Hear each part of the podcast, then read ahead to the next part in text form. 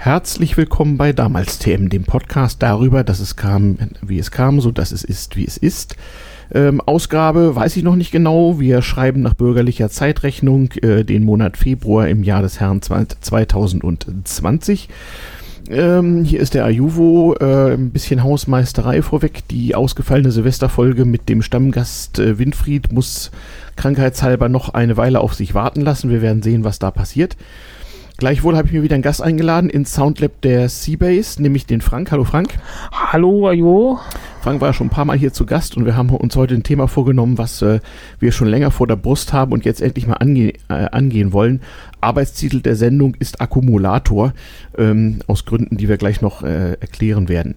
Ähm, von der Stammbesatzung lassen Luis und Steffen schön grüßen. Ähm, wir haben ja auch den Monat der äh, Epidemie, Pandemie, wir wissen noch nicht, Coronavirus und so weiter.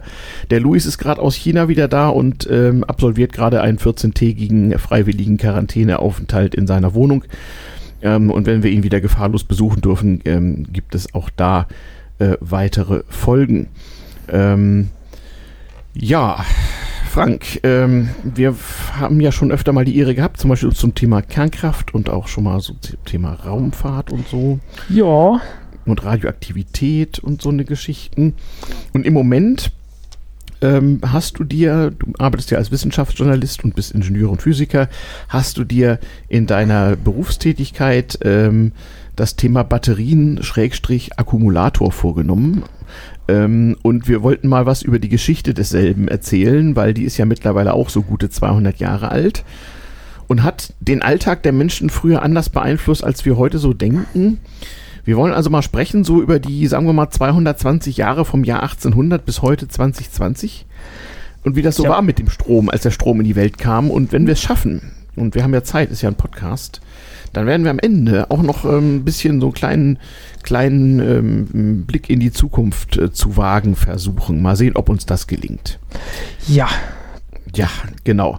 Also wir haben das Thema schon länger vor der Brust. Man, wir könnten hier eine Minisäge von 6 bis 22 Folgen über äh, die Geschichte der Elektrifizierung der Welt, der Menschheit und überhaupt ähm, machen. Das ja. werden wir nicht schaffen, sondern ähm, wir reden äh, über das, was heutzutage umgangssprachlich Batterie heißt, was bis vor 25 Jahren noch so war. Da waren Batterien, die sogenannten Primärzellen, die man nicht wieder aufladen konnte und Akkumulatoren, die äh, Sekundärzellen, die konnte man wieder aufladen.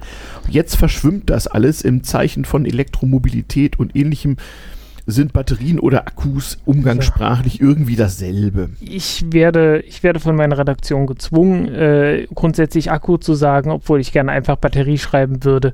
Ja, ja. ja. Ähm, naja, das einfach, ja. weil ich meine, eine ja. Batterie ist ja einfach bloß äh, sowas wie, wenn man mehrere Kanonen nebeneinander stellt. Ne? Genau. Ne? Und äh, so ähnlich ist mit der Batterie. Man stellt halt mehrere Zellen nebeneinander und äh, daher kommt der Name. Genau. Also sozusagen eine Batterie von Akkumulatoren würde auch gehen. Man spricht ja bei so einem Akkumulator auch davon, dass er Zellen hat. Wir ja. sagen chemische Untereinheiten, die aufgrund ihrer chemischen Eigenschaften eine gewisse Spannung und äh, liefern und andere, andere mehr Eigenschaften haben. Äh, ein Verhältnis zwischen Kapazität und Gewicht und so weiter. Wir werden das alles noch näher beleuchten. Aber erstmal, was ist eine Dampfmaschine? Die Geschichte mit dem Akku ist ja viel älter, als man so denkt. Wir werden uns also schwerpunktmäßig damit beschäftigen, wie es war, ähm, als sozusagen der Strom TM und äh, die Batterie ins Alltagsleben eingesickert ist. Aber wir wollen mal kurz erzählen, wie es angefangen hat. Ja, ähm, also je nachdem kann man natürlich, äh, ja. irgendwann hat mal ein Blitz eingeschlagen und jemand hat, hat festgestellt, oha, das ist ja laut und das ist ein Blitz. Ja. Ähm, klar. So, so, war das mit dem Strom. Und äh, ja, ja. Elektron ist ja das äh, griechische Wort für Bernstein und genau. mit Bernstein kann man Funken machen und so weiter. Äh, genau, so mit Katzenfällen und so weiter. Ah, ja, genau. genau. Katz, Katzenfälle und Bernstein, genau. Ja. Genau, so. Alles, alles ganz wichtig. Ähm, ich wollte bloß mal kurz darauf hinweisen, alleine schon, weil das, das Elektron halt der Bernstein ist ja eigentlich das Wort, von dem wir die Elektrizität genau. haben. Also genau. Wir, genau. Ja. Also hier, ne? Auch wenn wir das, auch wenn ihr nicht mehr wissen, wo das Bernsteinzimmer ist. Aber für, aber für ja genau, aber für, für, für, für Bildungsimitatoren wie euch da draußen und hier ähm, ist das immer sehr gut, ne? Woher kommt das Elektron und die Elektrizität? Jetzt wisst ihr es. So, der Akkumulator. Ähm, Ach, es gibt, also es, man muss dazu sagen, äh, zu Beginn der Industrialisierung war es ja durchaus so, dass viele technische Erfindungen parallel in verschiedenen Ländern oder an verschiedenen Stellen auf diesem Globus äh, parallel entdeckt worden, oft sogar erstaunlich parallel mit nur ein paar Wochen, Monaten Unterschied. Das kann man auch soziologisch und technisch erklären. Es sind auch manchmal Erfindungen gemacht worden und wieder vergessen worden oder haben sich irgendwie nicht durchgesetzt. Ja. Und dann hat jemand das irgendwie nochmal erfunden und dann ging es doch irgendwie. Ähm, das kann man bei der Fotografie sehen, äh, beim Kopiergerät, da haben wir auch mal eine Folge zu gehabt, da war das auch so.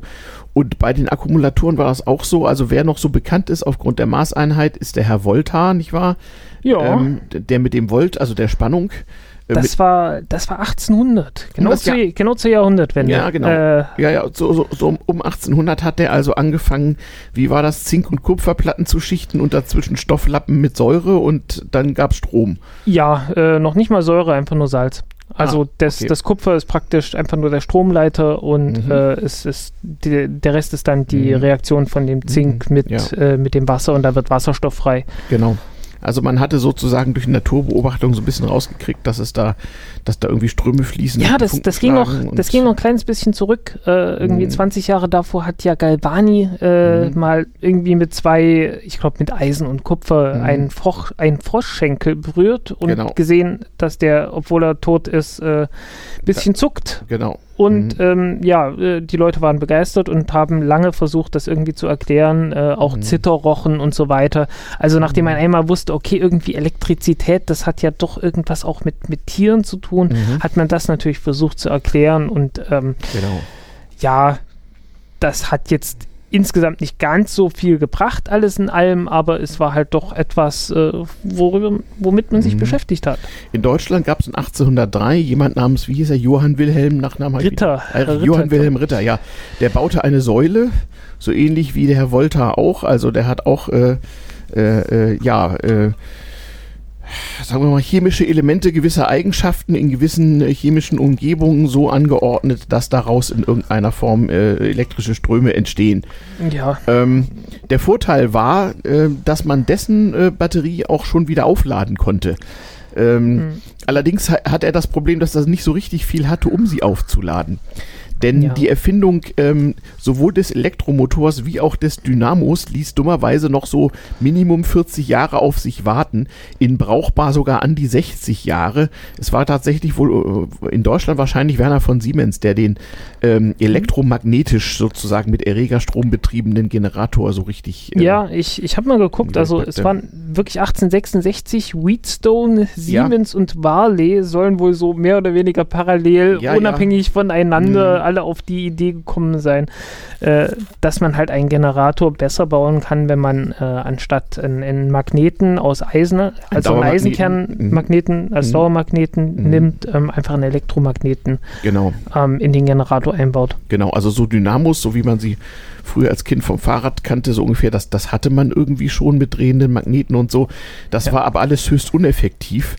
Und ähm, nur mal als interessanter Fun Fact, es gab ja erstmal nicht so sehr viele Anwendungsfälle für Elektrizität. Aber was man natürlich immer schon wollte, das ging halt immer schon, war auch ein großer äh, Treiber von technischer Entwicklung, war natürlich Kommunikation. Äh, in der Folge in damals TM zur Logistik haben wir auch den Zusammenhang zwischen Telegrafen, Telefon, Eisenbahn und so weiter beleuchtet. Und mit der Eisenbahn ging es ja nun, äh, je nachdem, wo man guckt, so in den 1820, 30, 40er Jahren schon los.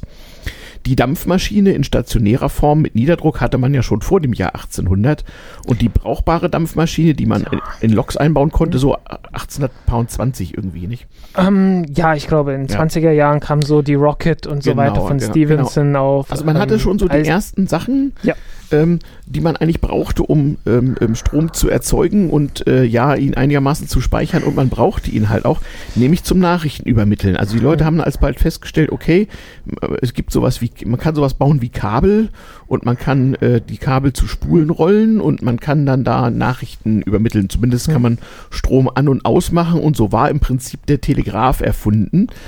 Und in den 1840er Jahren bereits wurde also mit, äh, na, so viel zum Thema, nicht? Alte Sache, diesen Aufwand würde ja niemand treiben, wurden also an Telegrafenmasten lange Kabel durch die Landschaft gezogen und die mussten nun zum Telegrafieren irgendwie mit Strom versorgt werden. Und da war das entscheidende Problem, so ein richtig brauchbarer Generator war noch nicht erfunden. Mhm. Da gab es wirklich Batterien an den Telegrafenstationen und auch an den Zwischenstationen. Da hat man, hat man mhm. wirklich richtig große Batterien gebaut und man hat die auch mhm. regelmäßig immer weiter verbessert. Also und, und obwohl, obwohl das, obwohl das übrigens chemisch, chemisch mhm. blieben die, die Batterien relativ gleich, also so von mhm. der von allgemeinen Chemie ja. her, aber der Aufbau hat sich halt langsam, aber sicher mhm. immer weiter verbessert. Was hatte man damals für eine Chemie in den äh, ähm, Telegrafenbatterien und so? Im Wesentlichen war das Kupfer und Zink.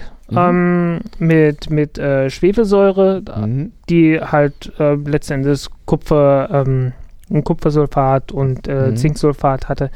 Und dazwischen und, hat man so eine, so eine Schicht gehabt, ja, erstmal, ja. mhm. so eine poröse Schicht, mhm. so dass man praktisch nur die Ionen dadurch äh, mhm. leiten, leiten lassen konnte. Mhm. Das hat man dann noch ein bisschen verbessert, indem man das, indem man praktisch diese Membran da weggelassen hat und mhm. das einfach von der, einfach nur durch die unterschiedliche Dichte von den Materialien mhm. äh, hat trennen lassen. Aber man hat also das, das da wurde dann langsam aber sicher ja. alles besser. Die ja. wurden dadurch auch leistungsfähiger ja. und so irgendwann in den 60er Jahren. Ein, ja, ja, aber, aber, aber ein, also ein wichtiger Punkt, geworden. diese Batterien wurden also nicht etwa einfach wieder aufgeladen, indem man Strom dran hielt, so, sondern die wurden chemisch neu befüllt Genau. Und äh, dann hatte man eben wieder eine Batterie und konnte wieder ein paar Tage seinen Telegrafen betreiben. Genau. Man, man ist halt losgezogen, hat sich wieder Kupfer besorgt, hat sich wieder Zink besorgt, mhm. hat sich äh, wieder Schwefelsäure besorgt, um das Ding einfach wieder komplett neu aufzubauen. Genau.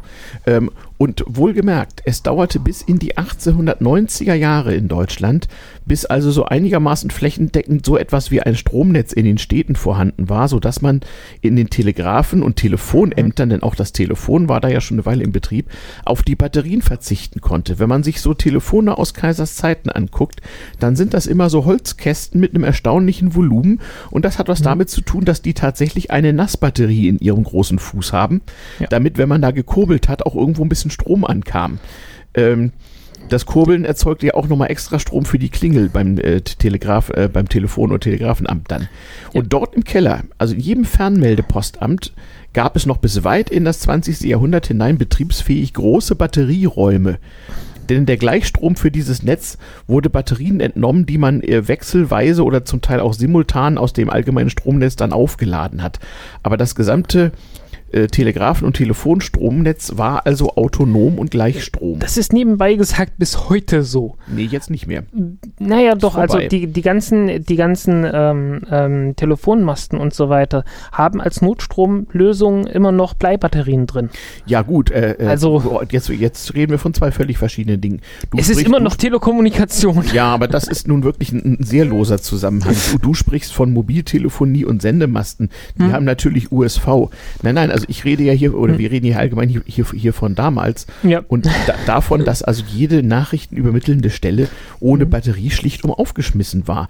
Und zu, zu den Anfangszeiten hm. der Telegrafie und äh, die braucht man vor allem für die Eisenbahn, hat man mit der Eisenbahn und wo keine Eisenbahn war, dann eben mit der, mit der Schmalspurfeldbahn oder aber mit der guten alten Postkutsche tatsächlich hm. Batterien verschickt. Ach so, okay. Ja, gut. und wenn dem Herrn Telegrafisten die Batterie ausging, dann konnte er auch nicht Bescheid sagen, dass er eine neue Batterie braucht. Ja. Dann da musste er also losreiten oder losreiten lassen hm. und äh, Dollar jemand musste eine Batterie bringen. Ähm, und dadurch war natürlich auch die Reichweite ein bisschen beschränkt, vor allem wenn die hm. Batterien mhm. schwächer wurden und die Nachrichtenübermittlung deswegen schlechter. Aber was anderes als telegrafieren konnte man ja so nützlicherweise viele Jahre gar nicht machen, denn mit der Beleuchtung, die müssen wir auch kurz beleuchten, ja. mit der Beleuchtung und der brauchbaren Glühbirne ging es ja auch erst in den 1880ern so langsam los. Ja, also und davor, es gab, ja, es erzähl gab mal. So, also es gab 1878 in England so einen, einen irgendwie reichen Exzentriker, frag mich nicht. Äh, Wie das in England so ist, ja. Ja, ja, äh, der hat das Craigside House gebaut. Äh, mhm. Also äh, wahrscheinlich so heißt das Anwesen. Ich weiß mhm. nicht, wer das genau war. Mhm. Ähm, jedenfalls, da gab es wohl eine Wassermühle und die Wassermühle hat einen Generator betrieben, der ja schon vor zehn, schon 10, 12 Jahre davor ähm, erfunden wurde. Mhm. Entsprechend gab es dort Strom. Mhm. Und äh, mit dem Strom hat der so Lichtbogenlampen mit einfacher Kohle, mhm so dass man dann halt einen Lichtbogen hatte, mhm. betrieben, hatte davon diverse im Haus und äh, mhm. äh, war natürlich eine Sensation. Also ja, ja, elektrisch Licht halt. Ja, ja, so mhm. richtig. Also so fing das so langsam an. Mhm. Ja, ja, ich werde das und anekdotisch gleich ein bisschen erzählen. Vier Jahre später hm? gab es dann das erste richtige Kraftwerk äh, ah. in, in New York, die okay. Pearl Street Station. Mhm. Ein äh, ja, 175 PS Motor. Mhm. Letzten Endes, also Dampfma Dampfmaschine, irgend sowas. Dampfmaschine oder schon Gasmotor? Ich, ich denke schon, ich denke Dampfmaschine. Okay. Ähm, war, war ein, es war ein Kraft-Wärme-Kraft. Äh, der? Blockheizkraftwerk meinst du? Ja, Blockheizkraftwerk. Ja, ja, genau. Kraft-Wärme-Kopplung, so rum. Ja, genau. Ohne, dass man das damals schon wusste, was das so für Vorteile hat. Ja, genau. Dampfmaschinen hatte man, die konnte man stationär betreiben. An Loks gab es sowas auch. Ja. Ähm, aber wenn ich mal denke an, an die ganz alten Lokomotiven, auch an die ersten Autos, die hatten als Beleuchtung noch nicht elektrische Beleuchtung, weil mit dem ja, Strom war Kabit. ja so eine Sache, Kabitlampen und Kabitlampen, so. Mhm. ja. Genau. Wasser drauf träufeln, kommt genau. äh, Ethin raus. Genau. Und wenn man nicht gerade irgendwie Bananen damit reifen will, dann kann man das auch einfach abfackeln und kriegt ja, äh, genau. Licht raus. Ja, genau. Äh, ansonsten gab es die gute alte äh, Petroleumlampe und bevor man genügend Petroleum, sprich Erdöl hatte, war das mit dem Walfang höchst aktuell. Der ganze Walfang beruht also darauf, dass man zu Beleuchtungszwecken Walöl brauchte. Äh, dazu kann man tatsächlich Moby Dick empfehlen. Äh, genau, der Roman. breitet sich dort wirklich aus. Ja, darüber. genau. Also äh, mit anderen Worten, dann hatten die Leute plötzlich neben dem Telegrafieren und äh, durch das Telegrafieren besserem Eisenbahnfahren eine zweite Anwendung, nämlich Licht. Und dann kam halt irgendwann das Telefon dazu, aber so richtig verbreitet auch erst ab so den 1890er Jahren so richtig. Ähm, aber immerhin, damit war so für die Moderne schon, schon äh, war eigentlich alles da, was man so brauchte, nicht? Also ja, ähm, erstaunlich. Also man hat so, so die ersten, die erste Brennstoffzelle hat man 1839 so primitiv schon mal ohne äh, zu wissen, was demonstriert. Also Brennstoffzelle, damit ist also gemeint, äh, dass man Wasserstoff, äh, ja. Wasserstoff und Sauerstoff aus der Luft äh, mhm. letzten Endes reagieren lassen kann, mhm. so dass dabei Strom entsteht. Ah ja, genau. Ähm, richtig, also so, dass es wirklich tauglich war, ist es äh, 100 fast 100 Jahre später erst geworden. Okay. Ja. Ähm, da hat dann Francis Thomas Bacon. Mhm. Äh, Den kennt man ja ja, den kennt man total. Mhm. Nee, kennt man mhm. nicht. Ist aber auch okay. Ähm, die, die, äh, also dieser, ähm, ähm, äh, eine Brennstoffzelle mit Kai-Lauge mhm. erfunden. Mhm. Und ähm, die kennt man zum Beispiel aus dem Apollo-Programm. Also mhm. die ganzen Raumfähren haben äh, daraus äh, daraus ähm, ihren Strom bekommen. Mhm. Äh, Space Shuttle übrigens dann immer noch, weil Space Shuttle hat jede Menge Apollo-Technik noch mit drin gehabt. Okay. Das sind ja auch schon historische Dimensionen mittlerweile. Das sind alles historische alles Dimensionen. Jahre her. Äh, mhm. Space Shuttle ist zuletzt mhm. vor neun Jahren geflogen. Also das mhm. ist schon. Genau. Aber, ja, ja. aber greifen wir mal nicht so weit vor. Wir, wir sind jetzt ja immer so, so, Ende des 19. Jahrhunderts angekommen. Man hat also alle Dinge, die man so braucht. Man hat äh, Dampfmaschinen, elektrisch Licht. Man hat den Otto und den Dieselmotor, vor allem den stationären Dieselmotor, mit dem man auch kleinräumig, ohne groß Kohlefeuer machen zu müssen, dann tatsächlich mal einen Generator betreiben kann. Ja, man hat die Turbine erfunden. Genau, die Turbine. 84. 1884. 1884 hm. äh, von Parsons. Äh, die Wasser- oder die Gasturbine? Äh, die Dampfturbine. Die Dampfturbine, okay. Die kam zu zuerst? Die Dampfturbine kam zuerst. Da, noch davor kam die Wasserturbine sicherlich. Okay. Also ähm, letztendlich die, die Weiterentwicklung mhm. des, äh, äh des Wasserrades ja. sozusagen. Mhm. Ja, ne? ja, ja, genau. Genau. Ja, und damit wurden die ganzen Geschichten natürlich äh, äh auch sehr viel effizienter. Ja, wollte ich gerade also sagen. Das ist, äh, mhm. ja, also äh, es gab damals so ein Schiff, das nannte sich Turbinia, das irgendwie mhm. alles andere in Grund und Boden gefahren hat. Ja, ja, ja, ja, genau. Ein paar kleine technische Probleme gab es schon noch nicht, aber ja, ja, klar. Opfer für die Wissenschaft wurden ja auch damals bereitwillig gebracht. ja, alles, was besser als die 3-4% Effizienz von der Dampfmaschine, die es damals hatten, war, ja. war schon mal ein großer Fortschritt. Genau, genau, genau. Und ja, äh, dann muss man eigentlich sagen, damit war auch wieder die Sache etwas ausgereizt. Also die Leute hatten dann so ab 1890, 95 in Groß- und auch in Kleinstädten also ansatzweise in lokalen Insellösungen Strom und sie brauchten ihn in ihren Haushalten im Wesentlichen für Licht. Und das war ein ja. enormer Fortschritt, endlich mal Glühbirnen an- und ausmachen zu können. Und die ganzen Kabel und Installationen waren auch für mehr gar nicht gemacht. Ich kann mich ähm, erinnern ja. jetzt zu Anekdoten, nicht wahr? Ähm, das ist ja hier auch ein Podcast über das Nerdleben meiner beiden Großväter. Der ältere von beiden, Baujahr 1890, erlebte als Steppke, also wohl noch vor dem Jahr 1900 oder um das Jahr 1900, wie das Gehöft, äh, auf dem er wohnte, also der, der große Bauernhof seiner Eltern und Onkels, ähm, wie der also Strom bekam, weil man hatte ja ohnehin eine Dampfmaschine Mit der Dampfmaschine hat man mittels Treibriemen äh, irgendwelche sonstigen Maschinen und äh, vor allem eine Kältemaschine angetrieben, die man wiederum brauchte, um Milch zu kühlen. Ja, auch damals schon, um das irgendwie zur Molkerei zu bringen und vor allem um Eis herzustellen. Nur die Kältemaschine mhm. von Herrn Linde war ja auch schon ein paar Jahrzehnte erfunden. Und dann dachte man sich, naja, prima, können wir auch einen Generator dran flanschen und können mit der Dampfmaschine Strom machen.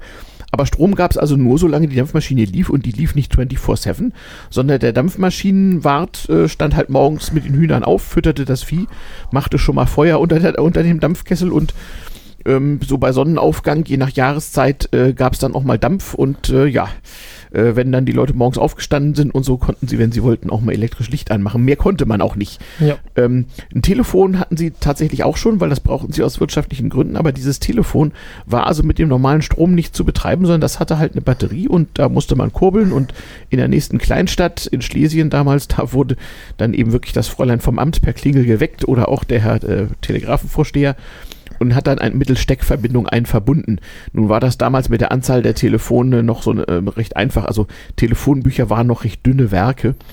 Ja. Ähm, und äh, das Telegrafen- oder das Telefonvermittlungsamt war eine recht äh, lokale Sache. Also in Berlin gab es das quasi alle paar Straßenecken. Jeder Kiez hatte so seine eigene Vermittlungsstelle und Telefonnummern lauteten dann sowas wie Charlottenburg 495 oder so. Das reichte also bereits. Hm. Also das war dann wieder eine Anwendung. Und ja, die andere Anwendung, die ja. es damals schon gab, ja. auch so um die Jahrhundertwende, ja. waren die ersten Autos. Genau, mein Opa hatte nämlich ein Elektroauto, Baujahr 1909. Das hat er sich aber erst 1919 leisten können. Genau. Ja. Ja, äh, wann ging das los? Um, das 19, um 1900 schon? So um 1900 gab es schon die ersten. Ähm, die waren damals auch durchaus beliebt. Also man, man war so, es gab so die drei Techniken. Das war einmal mhm. halt elektrisch, mhm. dann der Ottomotor mhm. und Dampfmotoren. Und, genau. Also, also einfach so, so dampfbetriebene Autos waren durchaus äh, eine Variante die, damals. Ja, die gab es auch in durchaus fortgeschrittenen Varianten. Und zwar bis 1925 hat eine amerikanische Firma, deren Name mir gerade entfallen ist, äh, tatsächlich also Dampfautos gebaut, die auch sehr leise und äh, mit einem enormen Drehmoment versehen äh, ganz flott unterwegs waren. Glaubt man heute kaum noch, aber man hat also mit Ölbrennern wohlgemerkt kleine Dampfkessel betrieben und hat also äh, tatsächlich ganz normale Oldtimer-mäßig aussehende Autos gehabt. Ja, äh, es ist halt immer so, man, man hat halt erstmal die Technik, die man hat und man hat eine Anwendung, man sagt, okay, ich will hier irgendwie ein, ein Fahrzeug von A nach B mhm. bringen und dann muss man das irgendwie betreiben. Genau. Und ähm, Richtig, was man natürlich auch schon hatte, war. Das Ganze mit, mit einer Batterie zu betreiben und ja. einem Elektromotor ist natürlich fantastisch einfach, weil ja. du brauchst ja bloß einen Schalter umlegen und ja, das Ding genau. geht los. Genau, das hatten sie bei den Autos und auch bei der, äh, bei der Straßenbahn nicht. Die elektrische hieß ja lange Zeit die Straßenbahn, denn die Straßenbahn mhm. wurde ja eigentlich zunächst mal erfunden äh, durch einen auf Schienen äh, laufenden Waggon mit Pferden davor. Der Vorteil zur Kutsche war einfach, dass es nicht so gerumpelt hat. Ja. Das war ja schon mal was. Und das konnte man dann elektrifizieren. Und zwar nicht bloß mittels Fahrdraht, sondern eben auch mittels einer riesigen Batterie, äh, die zur Not eben so einen halben Wagen äh, ja. ausfüllte und die einfach die elektrische Straßenbahn hinter sich herzog. Ja. Und dann wurde in der, in der, im Straßenbahndepot über Nacht geladen und tagsüber gefahren. Genau. Was man damals hatte, waren halt die Bleiakkus, die halt so um 58, so 1858 herum erfunden also wurden. Also das, was wir heute noch in der also, Autobatterie haben, ist damals erfunden worden. Genau. Das ist so der... Also der, Blei-Schwefelsäure. Ja, genau. Das ist so der erste wirklich äh, äh, gängige Akku gewesen, der auch wirklich funktioniert hat im Sinne von, er hat eine nennenswerte Leistung gebracht und äh, mhm. einfach ordentliche äh, Speicherfähigkeiten gehabt. Mhm. Und die waren damals so um, naja, 10 Kilo, 10, 15 Kilowattstunden pro Tonne, sage ich immer. Also äh, mhm, mhm, mhm, Wattstunden pro Kilogramm, je nachdem. Mhm, ähm, das ist, äh, also habe ich jetzt aus irgendeiner Quelle gefunden, klingt auch relativ realistisch, war so um 1900 rum. Mhm. Und ähm, lag halt daran, die hatten noch so Trenner zwischen den, zwischen den Bleiplatten mhm. ähm, aus Holz. Mhm. Ähm, die Gehäuse machen wir heutzutage aus leichtem Plastik. Das kam mhm. natürlich erst in den 60er Jahren auf. Mhm. Ähm, und entsprechend war das alles noch etwas schwerer. Ich wollte sagen, die hatten wahrscheinlich Glasgefäße und damit die, genau. damit die nicht zerbrachen, hat man wahrscheinlich Stroh und Holz drumherum gebaut und Gummi und.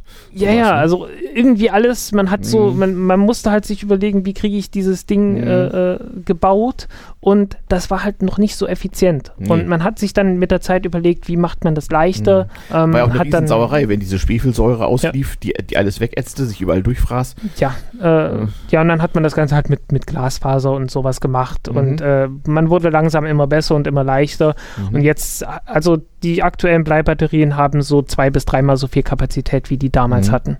Naja, aber lange Zeit reichte das ja auch, denn wie gesagt, alle ja. paar Jahrzehnte kam eine Anwendung hinzu, aber ja. es war dann doch so eher, eher, hm. eher wenig, sagen wir mal. Aber in der Tat, ja. die erste Elektroautowelle war tatsächlich vor dem Ersten Weltkrieg bereits zu Wobei diese Autos, also äh, ja, Early Adopters, ne? Also das, waren, das war wirklich ein Spielzeug für reiche Leute, ähm, das nie allzu viel gebracht hat, hm. weil es halt äh, im Prinzip war das, war das wirklich so, so Fußgänger, Fußgängergeschwindigkeit ähm, bis ja. maximal, bis so Höchstgeschwindigkeiten von dem, was man jetzt hier mit diesen Elektro-Tretrollern also erreicht. Ich kann es nicht ganz genau bestätigen. Es ist so, also also um 1900 rum. Also das ja, ist jetzt ja. wirklich aus einem Buch, das von, das von 1902 oder so ist, mhm. äh, wo es um den Bau von Selbstbau von, von ja. Elektroautos also es gab, geht. Es gab offenbar technischen Fortschritt, denn Opas Auto äh, von 1909.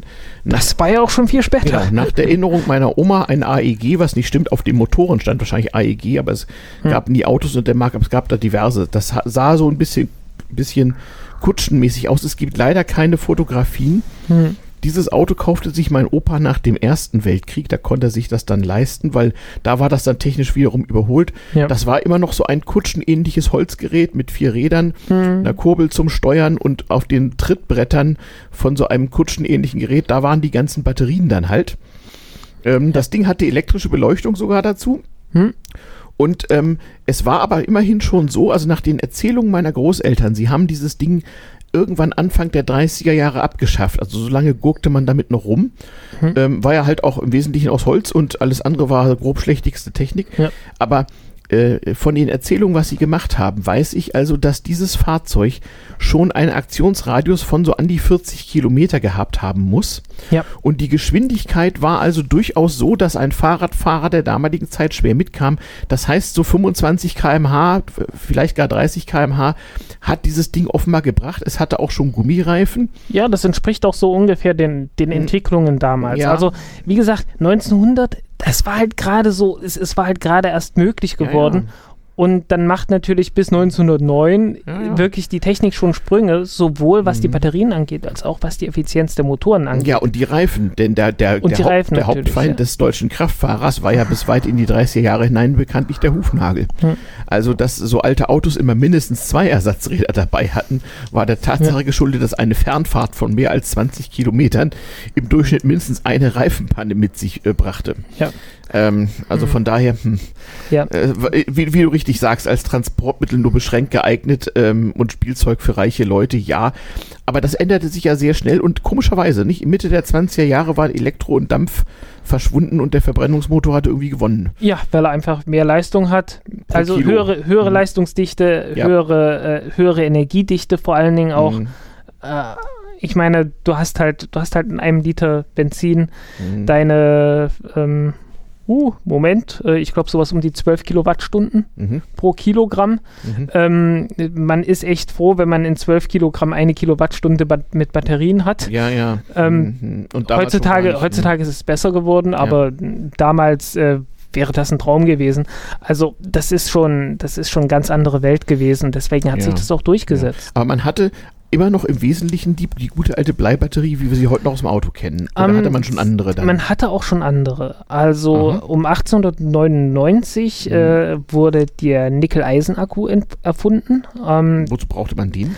Äh, den hat Edison benutzt für Elektroautos unter anderem. Ah, okay. Der, also war der, auch so. Der Glühbirnen Edison hat es auch mal mit Autos probiert. Ja, ja, natürlich. Und was war also, an dieser Batterie wahrscheinlich einfach weniger Gewicht oder was? Ähm, war einfach für die, für die Zeit halt, äh, war billiger, glaube ich, vor allen mhm. Dingen. Ähm, okay. Einfach, weil halt kein Blei drin ist. Das, mhm. Also Blei ist ja, ist ja durchaus ein relativ knapper Rohstoff.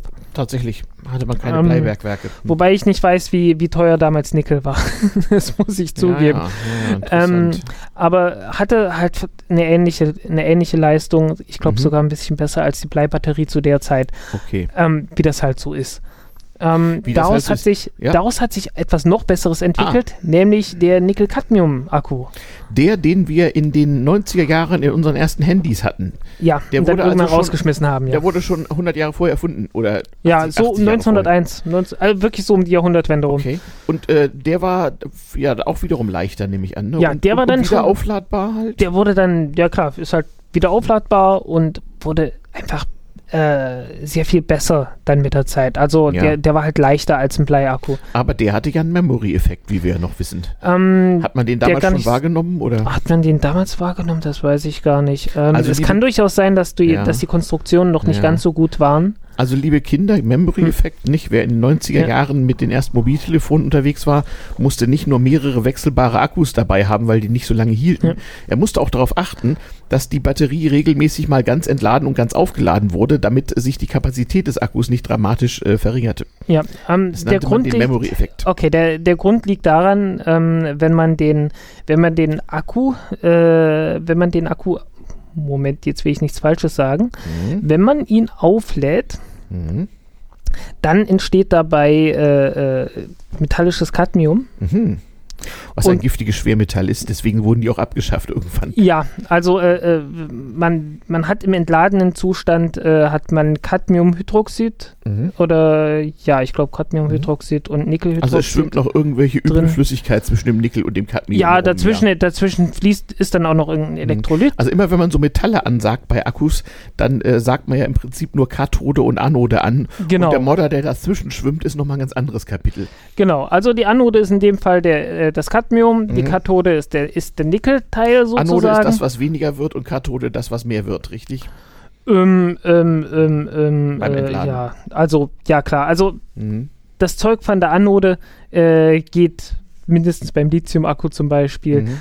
Von der Anode gehen die Elektronen durch die, durch, durch die Stromleitungen zur Kathode ja. und die Ionen gehen durch, ja. die, durch die Batterie sozusagen zur Kathode. Ja, du bist und, ja hier der Ingenieur, du wirst das schon wissen. Und in dem Fall mhm. ist es einfach so, ähm, man wusste damals noch gar nicht, wie diese Batterien eigentlich genau funktionieren. Also man, man wusste, was man hatte, ja, was man, was man hat, wenn die, wenn die Batterie aufgeladen ist. Man wusste mhm. genau, was man hat, äh, wenn, sie, wenn sie entladen ist, mhm. aber man wusste nicht genau, was dazwischen passiert. Ja, und man und, hatte keine Ahnung, ob und, das jetzt was mit dem Cadmium zu tun hat oder was man daran ja. ändern muss oder sonst irgendwas. Und man wollte ja auch die Spannung erhöhen, denn äh, warte mal, also so eine Bleibatterie hat ja so ungefähr 2 Volt pro Zelle. Ja. Und äh, äh meistens wird das zu 6 oder 12 Volt oder auch 24 dann halt zusammengeschaltet. Und die, ja. der Nickel-Cadmium-Akku hatte dann ja schon, was hatte der? 1,2. Ach stimmt, ich, ich, erinnere mich dunkel. Ja. Nur 1,2. Ähm, man wollte ja dann auch gerne Batteriezellen mit mehr Spannung haben, natürlich. Wollen wir jetzt den Leuten zwischendurch das mit dem Strom erklären oder setzen wir hm. das voraus? Naja, also die Sache mit der Spannung ist letzten Endes ganz einfach. Ähm. Die Spannung sagt dir, wie viel Energie du aus einem Elektron rausbekommst. Genau. Ne? Wie, viel, wie viele, äh, Nämlich genau wie viele Umlaufbahn es sozusagen runterfallen kann. Nicht? In ja, äh, und, und zwar kriegst du genau ein äh, Elektronenvolt für ein Elektron bei, bei einem Volt raus. Ja. Und äh, ein Elektronenvolt ist irgendwie eine sehr kleine Einheit, äh, ja. die ein paar Joule entspricht. Genau. Also nicht ein paar Joule, genau. sondern äh, 10 hoch minus, ich glaube 19 genau. oder so. Und die Leistung für irgendwelchen Strom entsteht halt daraus, dass man äh, sozusagen auf diese Weise feststellt, wie viel Energie so ein Elektron transportieren kann. Und dann haben wir noch die Stromstärke gemessen in Ampere, das sagt, genau. wie, wie viele Elektronen denn pro Zeiteinheit so durch die Leitung rauschen. Ja. Und, und das große Volt Problem, Ampere sind bekanntlich ja. Watt. So. Ja, und das große Problem bei der Konstruktion eines Akkus ist ja. nun, ähm, dass man, wenn man zum Beispiel einen Bleiakku hat, mhm. hat man halt große, dicke, fette Bleiatome da drin, die dann irgendwie ein, zwei Elektronen abgeben. Stimmt, ich erinnere mich, dunkel ist Blei zweiwertig? Ja, kann sein. Äh, ja, ja, und mhm. Blei hat halt äh, eine, ein Gewicht von 210 äh, Gramm, 206, 7 Gramm je Mol. Mhm. Ähm, dazu kommt noch ein bisschen anderer Kram da drin mhm. und entsprechend ist das sehr, sehr schwer. Mhm. Und wenn man jetzt was sehr, sehr Leichtes hat, ähm, mhm. deswegen zum Beispiel sind die Leute später auf Lithium gekommen. Ah. Lithium hat ein Gewicht von 7 Gramm je Mol ja, und hat halt ein Elektron und 4 ja. Volt. Ja, liegt ja auch an dem Atom. Ist nicht Lithium ja. sieben Protonen und äh, drei, drei Protonen und vier Neutronen. Ah, deswegen sieben, ja. Genau. Ja, ja, Es sei denn, es sind halt, es sei denn, man hat Lithium Ordnungs- 6, und Massenzahl, Grundlagen der Atomphysik und der Kernchemie, so. Aber wunderbar. Also Blei ist äh, unpraktisch, weil schweres Atom. Ist natürlich Mist. Ja, äh, und mhm. das gleiche Problem hat man natürlich auch beim Nickel-Cadmium, mhm. nur dass das Cadmium etwas leichter ist. Ein etwas leichteres Schwermetall. Genau. Ähm, hm. äh, Blei ist wie gesagt zweiwertig, aber man hat halt äh, sowohl hm. auf der Kathode als auch auf der Anodenseite einmal Blei. Man hat einmal hm. Blei und einmal Bleioxid so dass mhm. man praktisch äh, halt äh, zwei Bleiatome hat, äh, ja. die sich dann zwei, zwei Elektronen sozusagen teilen. Mhm. Und, ja, ja, äh, daher PBO, beides zweiwertig, ja. Mhm. Ja, und ist halt alles ähm, mhm. sehr beschränkt. Also man hat den, den Bleiakku jetzt mehr oder weniger durchgespielt, man hat den ziemlich gut optimiert mhm. Und ähm, viel besser wird nicht mehr. Mhm. Ähm, entsprechend Nickel-Cadmium kann man ungefähr doppelt so gut machen. Wie viele Jahrzehnte hat es gebraucht? Also erfunden schon im 19. Jahrhundert. Wann wurde der sozusagen ähm, einsatzfähig, der Nickel-Cadmium? Nickel-Cadmium, ähm, na irgendwann in den 60er Jahren wurde es dann auf jeden Fall so langsam. Des 20. Sicher, Jahrhunderts. Ja, ist sicherlich auch davor schon. Da habe ich jetzt äh, hm bin ich mir nicht Na, ganz sicher bei der, bei der, bei der Zeitlinie, ja. wann der kommerzialisiert wurde. Ich wollte sagen, es gab doch bestimmt äh, diverse Zwischenstufen. Man braucht ja auch Strom an Bord von Flugzeugen, ein Sonderproblem, das weiß ich zufällig von Opa, der ja. war ja unter anderem mit äh, äh drahtloser Nachrichtenübermittlung an Bord von Flugzeugen beschäftigt. Hm. Halt die Hightech von damals und Bleibatterien mit Schwefelsäure in einem Flugzeug war so ungefähr das Dümmste, was man sich so ähm, ja. nicht, ähm, ja Ah, es, gab, es gab eine ganze Reihe von irgendwelchen Sonderkonstruktionen, mhm. die dann teilweise auch furchtbar teuer waren. Irgendwelche, irgendwelche Batterien mit Silber drin und mhm. sowas, was man halt, also Luft, wirklich. Luftsilber, nicht? Ja, ja äh, Luftzink wurde später mhm. entwickelt. Mhm. Mhm. Also es gab alles Mögliche. Ähm, ähm, allerdings, ich weiß auch nicht mehr, wie die Chemie war und Opa ist ja nun inzwischen auch schon äh, hm. ewig, äh, schon, schon fast ein halbes Jahrhundert tot, ja. aber nee, aber ähm, äh, was ich weiß ist, er ist mal knapp mit dem Leben davon gekommen, damals von wegen Opfer für die Wissenschaft und so. Gut, es war ja sowieso Erster Weltkrieg, aber das hatte nichts mit dem bösen Feind zu tun. Er ist mal in der Luft mit seinem zweisitzigen Flugzeug hinter dem Piloten sitzend, ähm, im, ja, beinahe abgebrannt. Hm. Weil ihm ist beim Versuch der Bedienung seines Funkgerätes ähm, äh, hat die Batterie Feuer gefangen und hat das äh, Holzflugzeug ähm, und das Segeltuch auf dem Holz und überhaupt alles in Brand gesetzt.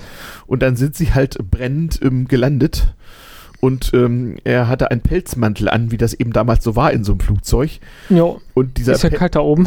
Ja, dieser Pelzmantel hatte dummerweise auch angefangen zu brennen.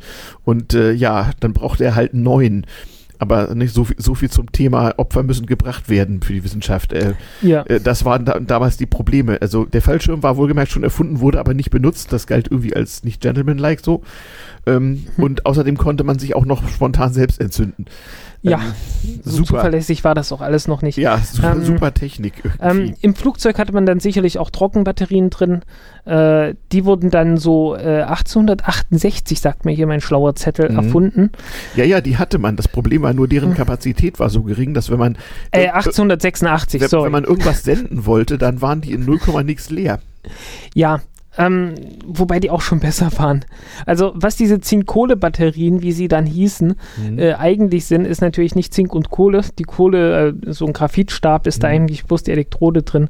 Das ist eigentlich Zink und Manganoxid. Mhm. mhm. Und Manganoxid äh, wird bis heute sehr gerne als Kathodenmaterial benutzt. Ich würde sagen, also die gute alte Batterie, so aus meinen Kindheitstagen, mit dem man so die Taschenlampen betrieb, hm. die hatte so ungefähr 1,5 Volt pro Zelle und bestand ja. aus einem Zinkbecher mit, genau. mit einer Äh, äh, in der Mitte und Manganoxid also war die Füllung oder wie? Ähm, das Graphit ist bloß die Elektrode, also ah. bloß so der, der elektrische Kontakt sozusagen. Ach so, aha. Und dann Manganoxid ist die, die eigentliche. Das Elektrolyt da drin. Genau. Also, ja. Das Manganoxid oder Braunstein, wie es Braunstein, damals hieß. Ja, genau. Und wenn die ausliefen, war das sauer.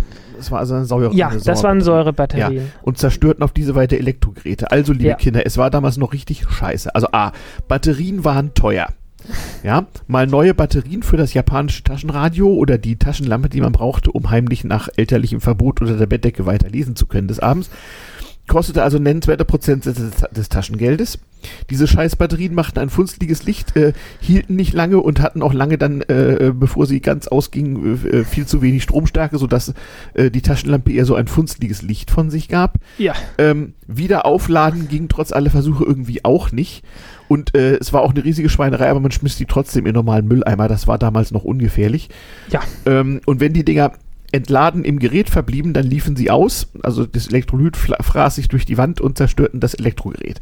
Also sie hatten eigentlich nur Nachteile und waren äh, vollkommen beschissen. Ähm, es gab verschiedene Hersteller verschiedener Qualitätsstufen und auch verschiedene Länder. Besonders berüchtigt waren damals die chinesischen Batterien. So zu Maos Zeiten irgendwie äh, war die Isolation von außen im Wesentlichen durch Pappe gewährleistet. Die liefen sozusagen schneller aus, als man sie irgendwie äh, äh, äh mhm. ja, anmachen konnte. Ähm, es war ganz ja. schlimm. Und äh, also die, die Erlösung war dann die Alkali-Mangan-Batterie. Ja, was praktisch das gleiche ist, nur dass man halt äh, das, das Elektrolyt äh, mehr oder weniger ausgetauscht hat. Also statt Manga, statt äh, statt der Säure äh, Alkali. Ähm, also eine eine äh, ja. ähm, eine Lauge. Die waren dann halt jedenfalls auslaufsicher und sie hielten länger. Ja, größtenteils auslaufsicher. Also ich habe immer noch ab und zu mal so Batterien, die ausgelaufen sind, aber naja, heute, ja, heute sind etwas ja besser geworden. Ja. Also wieder, der Betrieb von mobilen Elektrogeräten war mal viel schlimmer als heute. Ja. Also, ähm, ähm, die kamen übrigens äh, 1959 wurden die dann so weit gebracht, dass man sie benutzen mhm, und herstellen mhm. konnte. Ja, ja, daher das Duracell-Häschen. Ja, äh, waren dann nicht mehr ganz so teuer. Naja, ähm, aber immer noch teuer genug. Also. Ja, ja. In, in, den Dingern war übrigens auch immer Quecksilber drin, äh, weil ja, stimmt. das Quecksilber. Das war äh, damals auch noch ungefährlich. Ja, das war damals erstens ungefährlich und zweitens, äh, das Quecksilber äh, half dabei, irgendwelche un, äh, äh, Unrein Verunreinigungen im Zink auszugleichen. Ja. Also irgendwie, da, da gab es so ein paar Probleme, die man einfach durch eine leichte ah, Beschichtung ja, mit Quecksilber. Weiß, irgendwann wurde geworben, äh, dass diese Batterien konnte. jetzt quecksilberfrei seien. Genau, ja. Hurra. Das heißt, man konnte sie äh, äh, mit, mit noch weniger schlechtem Gewissen in den Hausmüll werfen. Genau. Hm. Ähm, äh, es gab auch noch welche, die dann komplett mit Quecksilber liefen. Ähm, die brauchte man, glaube ich, für Armbanduhren, wenn mich nicht alles ja, täuscht. genau. Äh, das waren so diese, Knopf, diese die Knopfzellen immer. So kleine Knopfzellen, ja, gibt es ja heute noch. Also, äh, so. Ja, da ist aber was anderes drin. Äh, ja, Silber und so, ne? Äh, Silberbatterien gab es Nee, heutzutage ist da, heutzutage sind das Lithium-Batterien. Ja. ja. das kam ja viel später. Aber frag mich jetzt nicht, was für ein genauer, was für ein genauer Chemismus da drin ist. Fotoapparate und vor allem die Blitzgeräte für Fotoapparate hatten immer schon andere Batterien, weil die brauchten ja sehr viel Stromstärke in kurzer Zeit. Ja.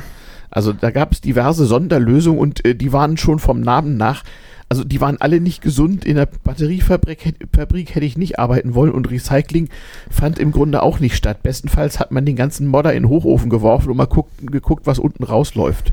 Ja. Oder?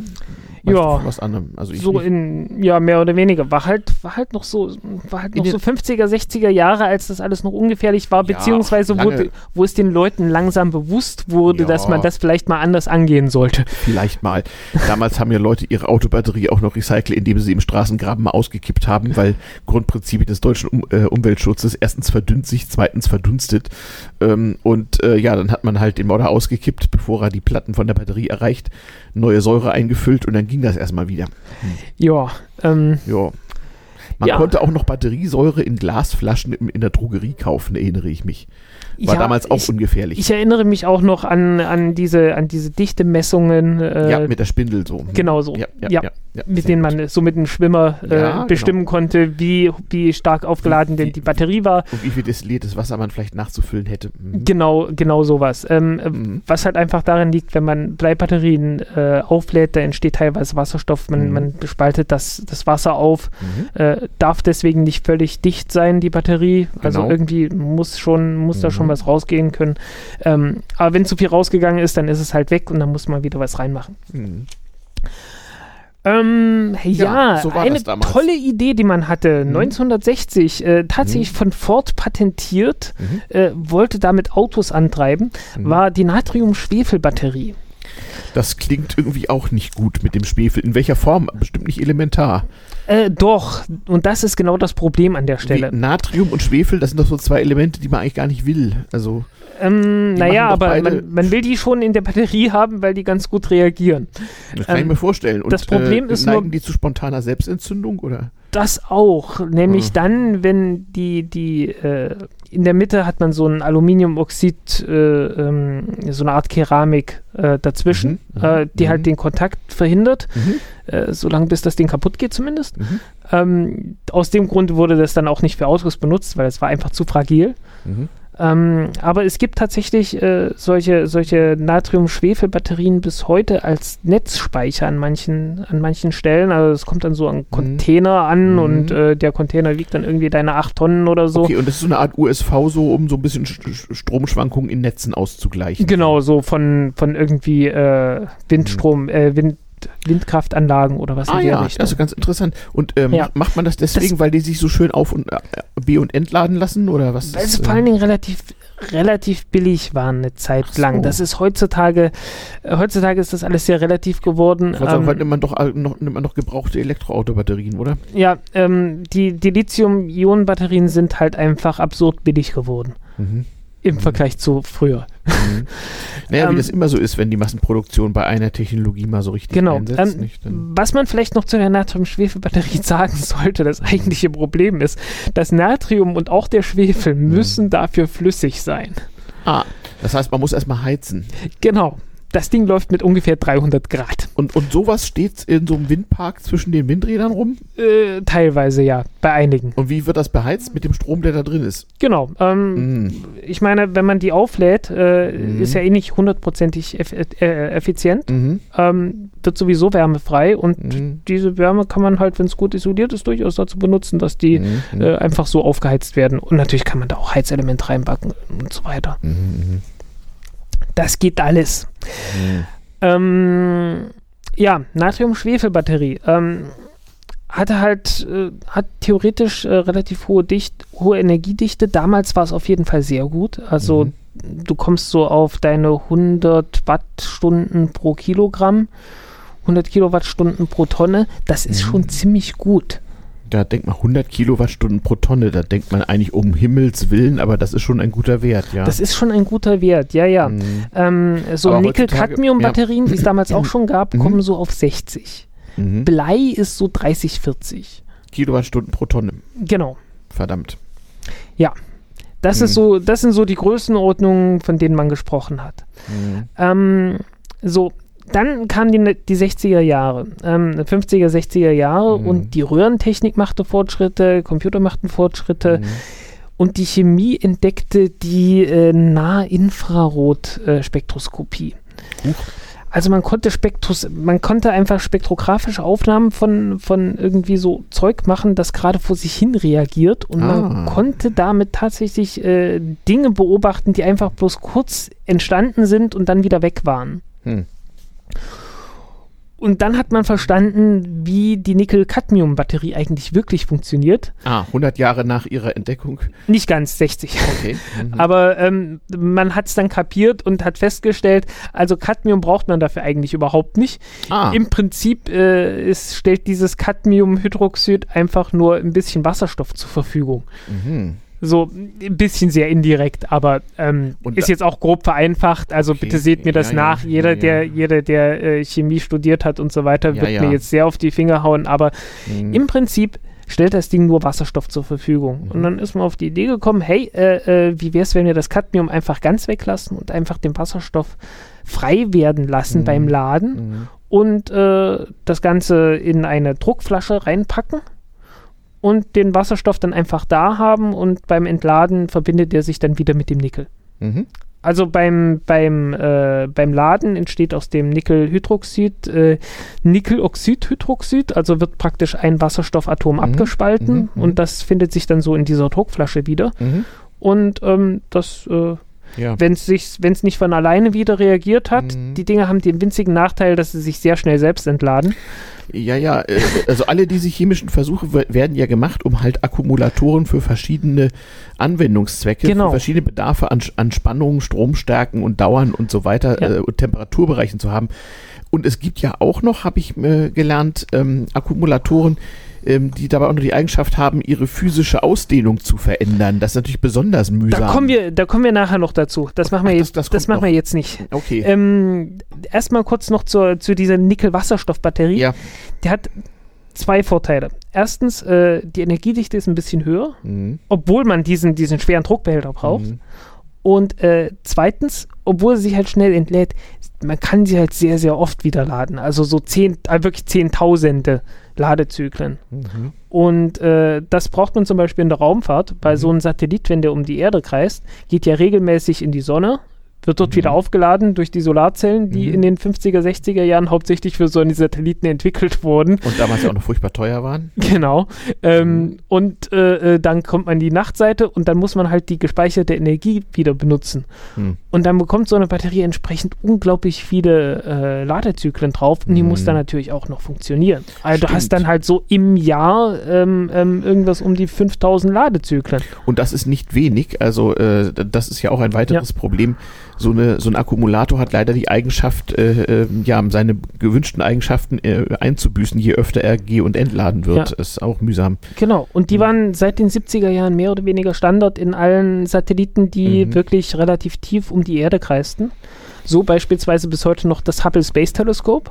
Das hatte auch noch diese, ja. wie heißt das, Natrium, was? Äh, äh, äh, ähm, Nickel, Nickelwasserstoff. Ah, Nickelwasserstoff. Genau. Und auf der ISS hat man wirklich jetzt so vor, äh, jetzt erst diesen Monat oder letzten Monat äh, die allerletzten davon ausgetauscht. Gegen Lithium-Ionen nehme ich an. Genau. Mhm. Ja. Funktionieren Lithium-Ionen-Batterien auch im Weltraum? Ja. Auch bei minus 200 Grad? Äh, so kalt werden die nicht. Nicht? Nee? nee, nee, das sorgt man für. Ach so, okay. Äh, dafür muss man auch wirklich tatsächlich sorgen. Also ist nicht auf so einer Raumstation so, dass auf der Sonnenseite plus 200, auf der, äh, auf der Nicht-Sonnenseite minus 200 sind so? Ja, aber man hat ja eine gewisse Trägheit, alleine schon mhm, mhm, gewisse thermische Trägheit und äh, man kann natürlich äh, das mhm. ausrechnen, wie mhm. stark sich das alles abkühlt und das, ah, den, den, Wärmehaushalt dann entsprechend irgendwie so regulieren. Ja, ich, ich, sah irgendwie vor ein paar Wochen irgendwie ein Bild, äh, äh, wo sie sowas ausgebaut hatten und zur Erde zurückgebracht, mhm. um es zu untersuchen und ja. hatten dann auch noch jede Menge Stecknadelkopfgroße Einschläge von Mikrometeoriten. Ähm, ja, sowas da auch. Das muss eine Batterie also auch noch abkönnen, dass sie so langsam perforiert wird. Ja, wird nicht so perforiert, man hat da entsprechend einen Schutz ringsrum. Also man hat da. Äh, also die hatte deutliche Löcher, die sie da ausgebaut hatten. Äh, ja, das, da, man, hat da, man hat da außen so ein Schild drumrum, ah, mhm. ähm, so mit Mikrometeoritenschild, das eigentlich bloß dafür dient, dass das Zeug draufknallt, mhm. äh, ein Loch macht mhm. und äh, äh, dabei dabei praktisch ähm, die Energie aufgeteilt wird in mhm. auf also wirklich auf eine relativ große Fläche, so dass man das Ganze mit Kevlar irgendwie auffangen kann. Mhm.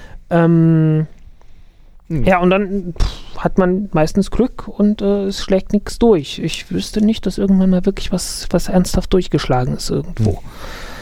Ähm, und wenn, haben wir bei den Russen gelernt, kann man das mit, äh, mit Bordmitteln irgendwie, irgendwie erstmal stopfen. Ja, wenn es nicht zu groß ist. Ja, genau. Naja, daher Mikrometeorit. Ja, also ja, egal, wie gesagt, Nickelwasserstoff äh, war ja. tolle Sache. Ja hatte halt große Nachteile, wie gesagt, entlädt sich viel zu schnell von alleine. Ja. Mhm. Äh, liegt vor allen Dingen daran, dass der Wasserstoff da drin so einen hohen Druck hat. Okay. Dann kam man auf eine bessere Idee. Mhm. Ähm, man lässt den Wasserstoff mit was reagieren, indem er gespeichert wird und dann wieder freigesetzt werden kann, okay. nämlich Metallhydride. Und daraus, Daran erinnere ich mich. Nickel-Metallhydrid-Akku, der sollte genau. angeblich keinen Memory-Effekt haben. Hatte auch nicht. Hatten wir dann auch in unseren Handys. Das war der heiße Scheiß anno 1997 oder so. Ja, ähm, 1989 kamen so die ersten auf den Markt. Mhm. Ähm, hatten halt den großen Vorteil, dass die von der Technik her nicht so weit weg von der Nickel-Cadmium-Batterie waren mhm. und man halt praktisch die, die, äh, die Fabriken, die man hatte, die Anlagen, mehr oder weniger umrüsten konnte oder zumindest äh, die mhm. Leute, die die Anlagen hergestellt haben, fragen konnte, hey, äh, könnt ihr die mal so ein bisschen verändern und dann, dann machen wir die halt wieder daraus, ne? Mhm. Weil dann hat man praktisch anstatt von, anstatt von Cadmium hatte man halt äh, so ein Gemisch aus äh, seltenen Erden und Nickel als, äh, als Wasserstoffspeicher da drin, der halt mhm. halt bei Zimmertemperatur ähm, relativ leicht Wasserstoff aufnehmen und wieder abgeben kann. Mhm. Ähm, hat einen winzigen Nachteil, wenn man die Dinge aufmacht, kann sich das Zeug von alleine entzünden. Aber oh. naja. ja, also spontane Selbstentzündung scheint bei Akkumulatoren immer schon so ein Problem gewesen zu ja. sein. Also auch mhm. der gute alte Bleiakku produzierte ja nun, wie du richtig sagst, bei Aufladung Wasserstoff und äh, Wasserstoff mit Luft zusammen kann ja auch interessante Effekte äh, geben. Genau. Ähm, hm. Jedenfalls, also Nickel, ähm, Nickel-Metallhydrid, äh, da kommen wir jetzt schon langsam, waren damals schon so 80, 90 äh, mhm. Wattstunden pro Kilogramm, heutzutage auch so 140, glaube ich, 120, okay. 140, 140 bin ich mir nicht sicher, aber so 120 100, mit Sicherheit. 140 kW pro Tonne? Ja. Donnerwetter. Also das ist schon, ist schon ganz ordentlich geworden mit da der Zeit. Da kann man ja dann wirklich schon langsam ein Auto mitbetreiben. Hm. Ja, ähm, hat man aber noch nicht so richtig gemacht, ist auch, ist auch einfach zu teuer. Da ist, mhm. da ist Nickel drin, mhm. da sind seltene Erden drin, da ist also diese Metallhydride, mhm. man nennt das ganze Metallhydrid, weil da alles Mögliche drin ist. Also so. da kann ich mich jetzt nicht festlegen, was genau da ist. Ja. Da, das hängt dann immer vom Hersteller und so weiter ab. Da ein hat ja jeder sein Geheimrezept. Verstehe. Also ein bunter Cocktail von ähm, genau von Stoffen, die man eigentlich gar nicht so gerne haben will. Mhm. Ähm, naja, so schlimm ist es nicht. Also mhm. ähm, Nickelmetallhydrid ist schon vergleichsweise umweltfreundlich. Mhm. Insbesondere im Vergleich zu Nickel-Cadmium oder Bleibatterien oder sowas. Ähm, wir können ja mal kurz drauf kommen, was macht man eigentlich mit so Akkus? Also wenn ich die dann so in den Pappkarton in einer Supermarktkasse schmeiße, was wird damit eigentlich gemacht mit den abgelaufenen? Ähm, also, äh also recycelt werden sie derzeit nicht. Ah, die werden in irgendeinem Bergwerkstollen gelagert und sind dann ausgemäß entsorgt, oder wie? Ähm, ehrlich gesagt, ganz genau weiß ich nicht, was die damit machen, aber ähm, wirklich recycelt werden sie zurzeit nicht. Also das sind auch einfach zu, sind auch zu wenig, es sind auch einfach zu wenige Batterien. Also die, so. die werden irgendwie ordnungsgemäß entsorgt. Frag mich nicht, wie genau. Zertifikat, was immer das ist, ja. Ja, ähm, weiß ich jetzt tatsächlich nicht, wie genau das läuft. Ähm, mhm. Ein Problem ist natürlich, dass alles eine bunte Mischung aus allem Möglichen ist. Ja. Und äh, so schlau sind unsere ganzen Bilderkennungssoftwares und so weiter noch nicht, dann die einzelnen mhm. Batterien auseinanderzuhalten und dann nein, zu nein, Sorten rein zu trennen und sonst irgendwas. Ich habe Bilder von Sortierstationen gesehen, von Menschen äh, in, in Overalls mit Handschuhen, Schutzbrillen und Atemschutz, die da Dinge sortieren. Also, äh. Ja, ja. Ähm, das kann sich, also das kann sich und wird sich auch ändern, äh, sobald die, die Batterien wirklich in großen Mengen also sind, dann in großen die Blöcken angeliefert werden. Äh, Akkumulatoren, sind die denn irgendwie recycelbar oder werden die auch die sind, Wie gesagt, die sind recycelbar, sobald äh, davon genügend da sind, mhm. Äh, dass sich das auch lohnt. Ach so. Also es ist ja, es ist ja das eine zu sagen, okay, ich nehme so eine Batterie, bastel die mhm. auseinander und äh, äh, über ein paar Prozesse mit diversen Erlenmeyer-Kolben und Reagenzgläsern mhm. äh, trenne ich langsam alles auf, was da drin ist. Das geht natürlich, kein Problem. Mhm. Ähm, aber das lohnt sich halt noch nicht. Also mhm. man, man braucht ja schon eine große, es muss halt so sein, dass das eine große Anlage ist, man das alles machen kann. Mhm. Ähm, mhm. deswegen sind Bleibatterien halt, äh, da läuft das ja super. Also irgendwie wir sind ja wirklich so bei 98 Prozent oder so mhm. bei Bleibatterien, was Recyclingquote angeht. Ja, weil es die halt schon seit 100 Jahren gibt und da gibt es halt eine Industrie zu deren Recycling und ähm, ja, und das Blei ist halt knapp und teuer. Und es kann man leicht schmelzen. Und, Vergleichsweise. Ja, ja, genau. Genau. Und es gibt aber prinzipiell genug davon auf der Welt jo. so. Hm. Ja, ähm. Okay, verstehe. Ja, dann wollen wir mal sehen. Ist ja, ist ja, ist ja wirklich interessant. Na, wir ähm, äh, kommen auf die Recyclingfähigkeit nochmal zurück. Ja. Ja, äh, Lithium-Ionen-Akku, das ist ja die sozusagen Zukunftstechnologie des 21. Jahrhunderts, glaubt man. Aber die Erfindung die Zukunft, ist viel alter, ne?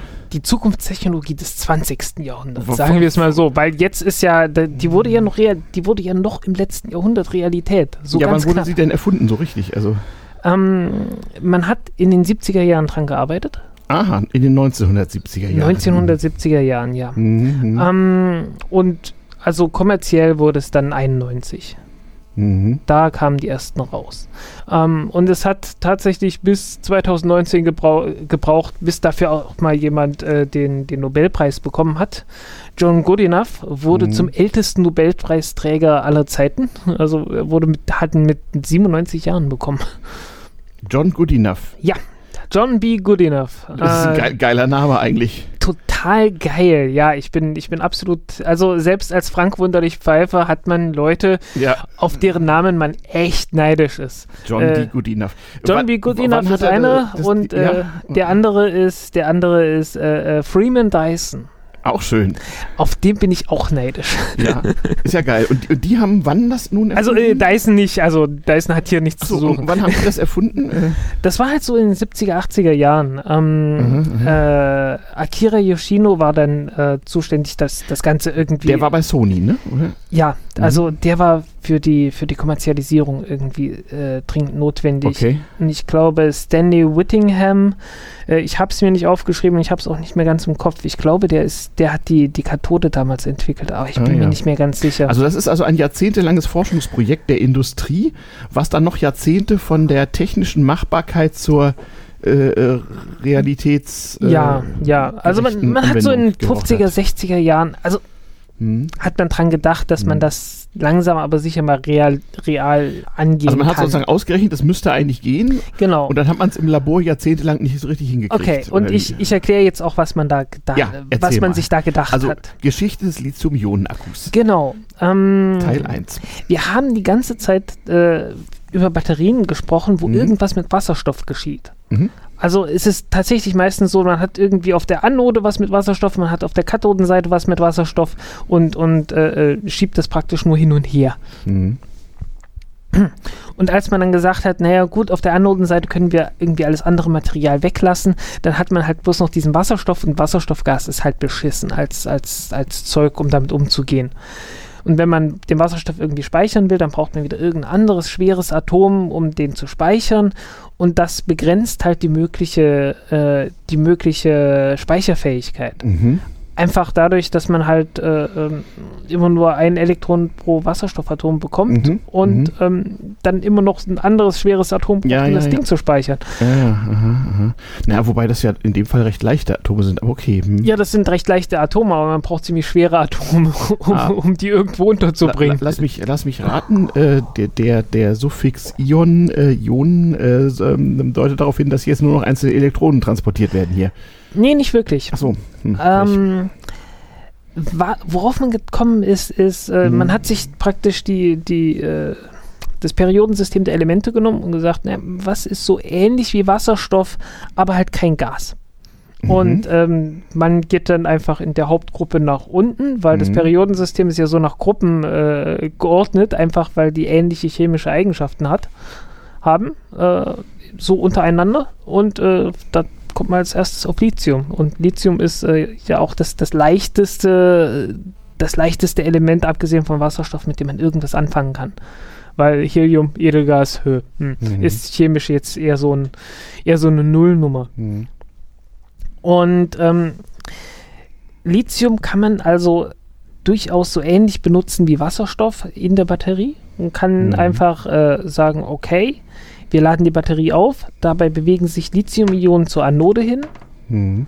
Dann müssen wir irgendwie dafür sorgen, dass die Lithium-Ionen dort bleiben und mhm. gespeichert mhm. werden. Mhm.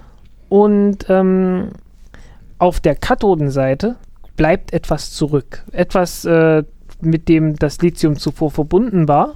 Mhm. Und ähm, dadurch, äh, äh ja, es bleibt halt was zurück und natürlich könnte dieses Lithium jederzeit jetzt wieder damit reagieren. Mhm. Einfach, weil man hat es ja mit Gewalt sozusagen erstmal das Lithium davon getrennt und wenn man es mit Gewalt getrennt hat, naja, dann, dann kann auch wieder eine Reaktion in die Gegenrichtung passieren mhm. und zwar spontan. Mhm. Und auf die Art und Weise funktioniert halt praktisch jeder Akku.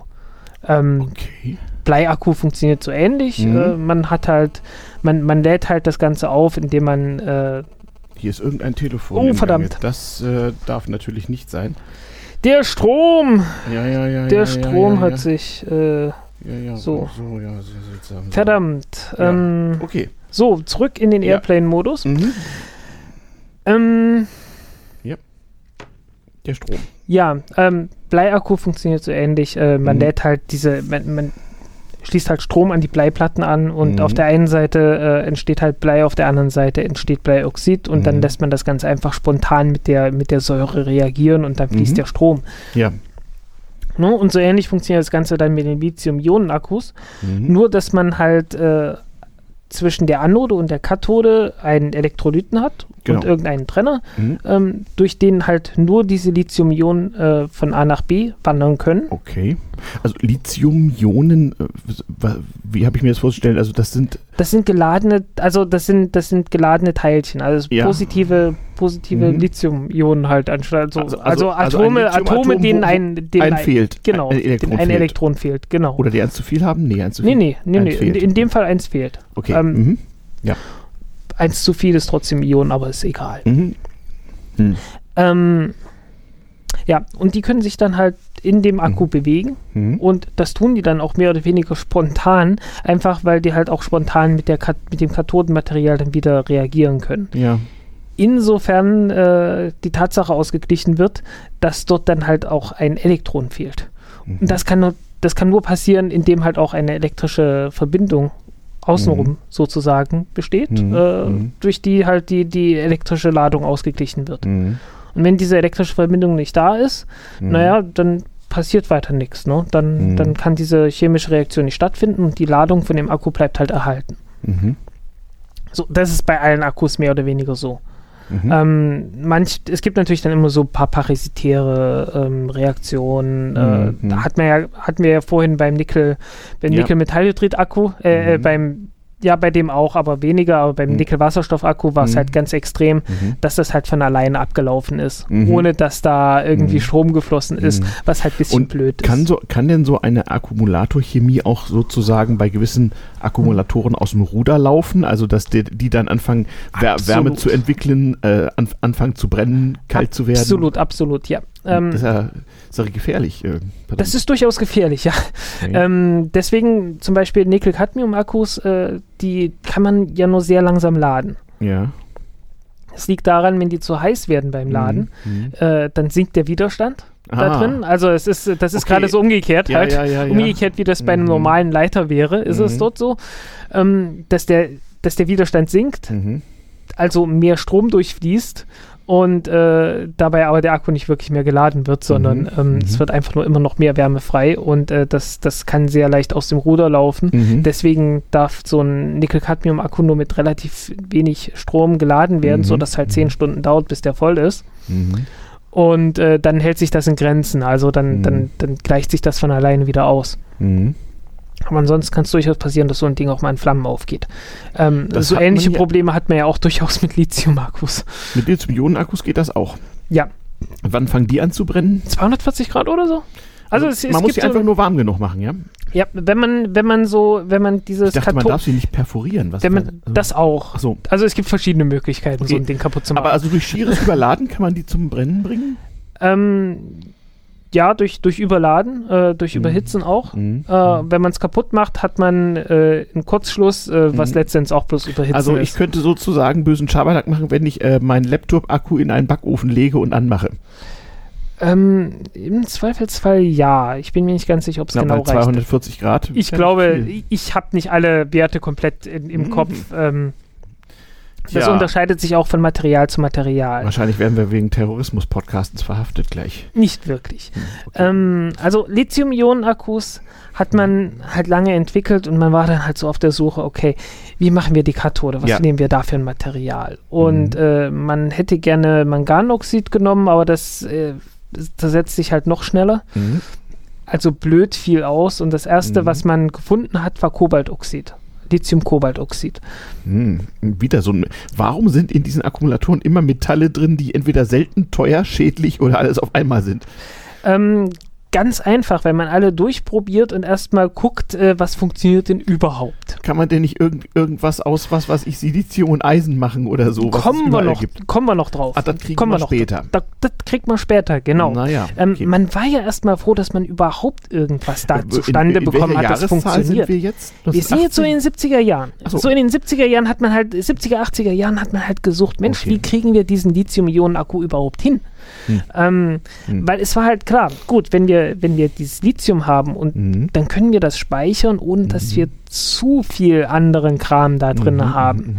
Und das heißt, äh, wir brauchen weniger Gewicht, also können wir mehr Energie da drin speichern. Mhm. Und noch dazu kommt, dass Lithium halt ein äh, sehr unedles Metall ist und man sehr hohe Spannung hat. So heißt, man bekommt für mhm. jedes Elektron, das man da irgendwie hat, ähm, gleich vier Elektronenvolt raus mhm. und nicht nur irgendwie 1,3 wie bei Wasserstoff. Ja. Mhm. Oder eins, je nachdem. Also ja.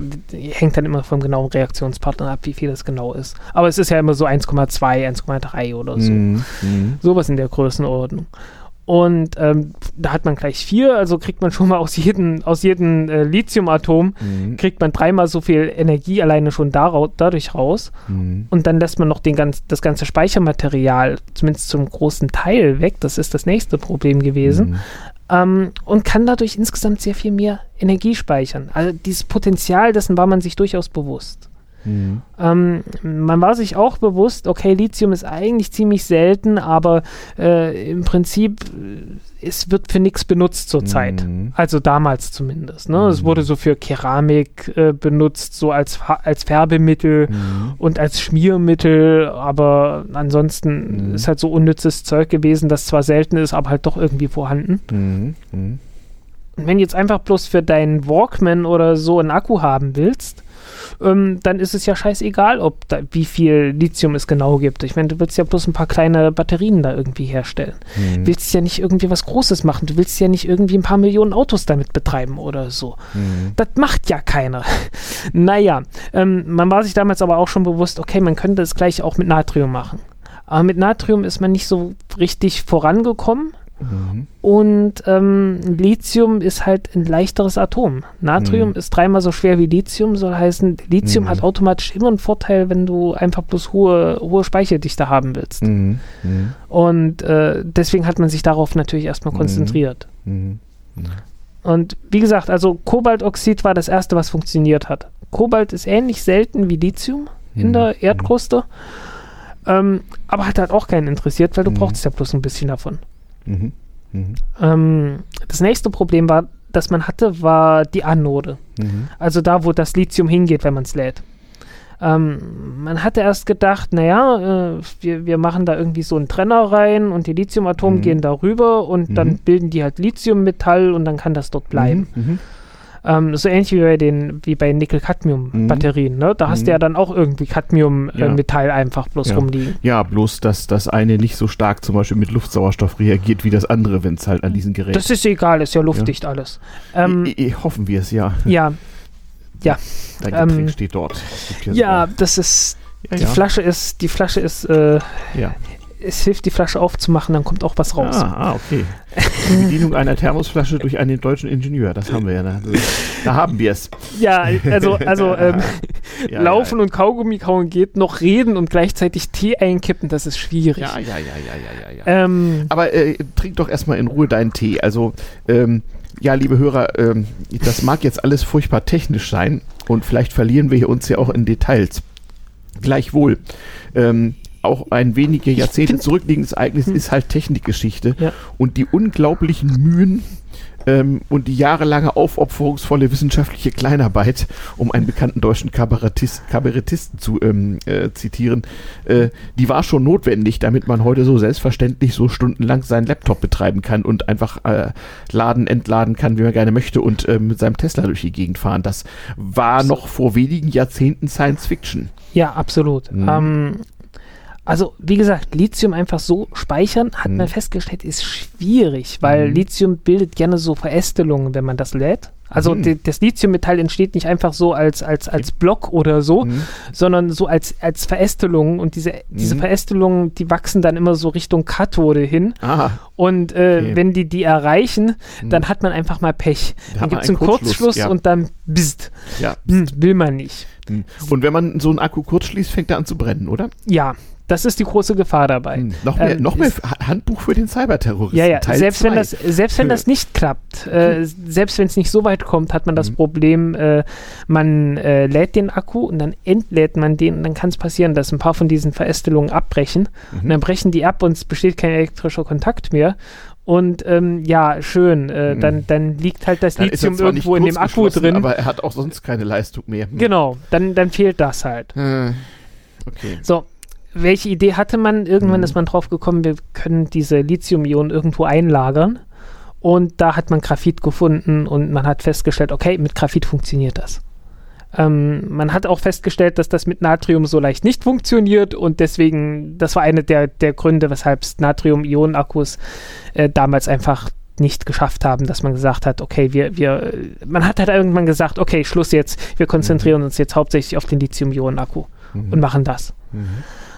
Und äh, ja, bis heute ähm, funktionieren Lithium-Ionen-Akkus und bis vor vier, fünf Jahren war das so mehr oder weniger das Rezept. Okay. Ne, du hast halt äh, Lithium-Kobaltoxid auf der Kathode mhm. und äh, Graphit auf der Anodenseite. Mhm. Dazwischen äh, eine Trennwand und äh, äh, mhm. dein Elektrolyt, in dem mhm. sich dann das, äh, die Lithium-Ionen bewegen mhm. können. Mhm. Und so funktioniert dann halt Was ein Lithium-Ionen. Ist das sauer oder basisch?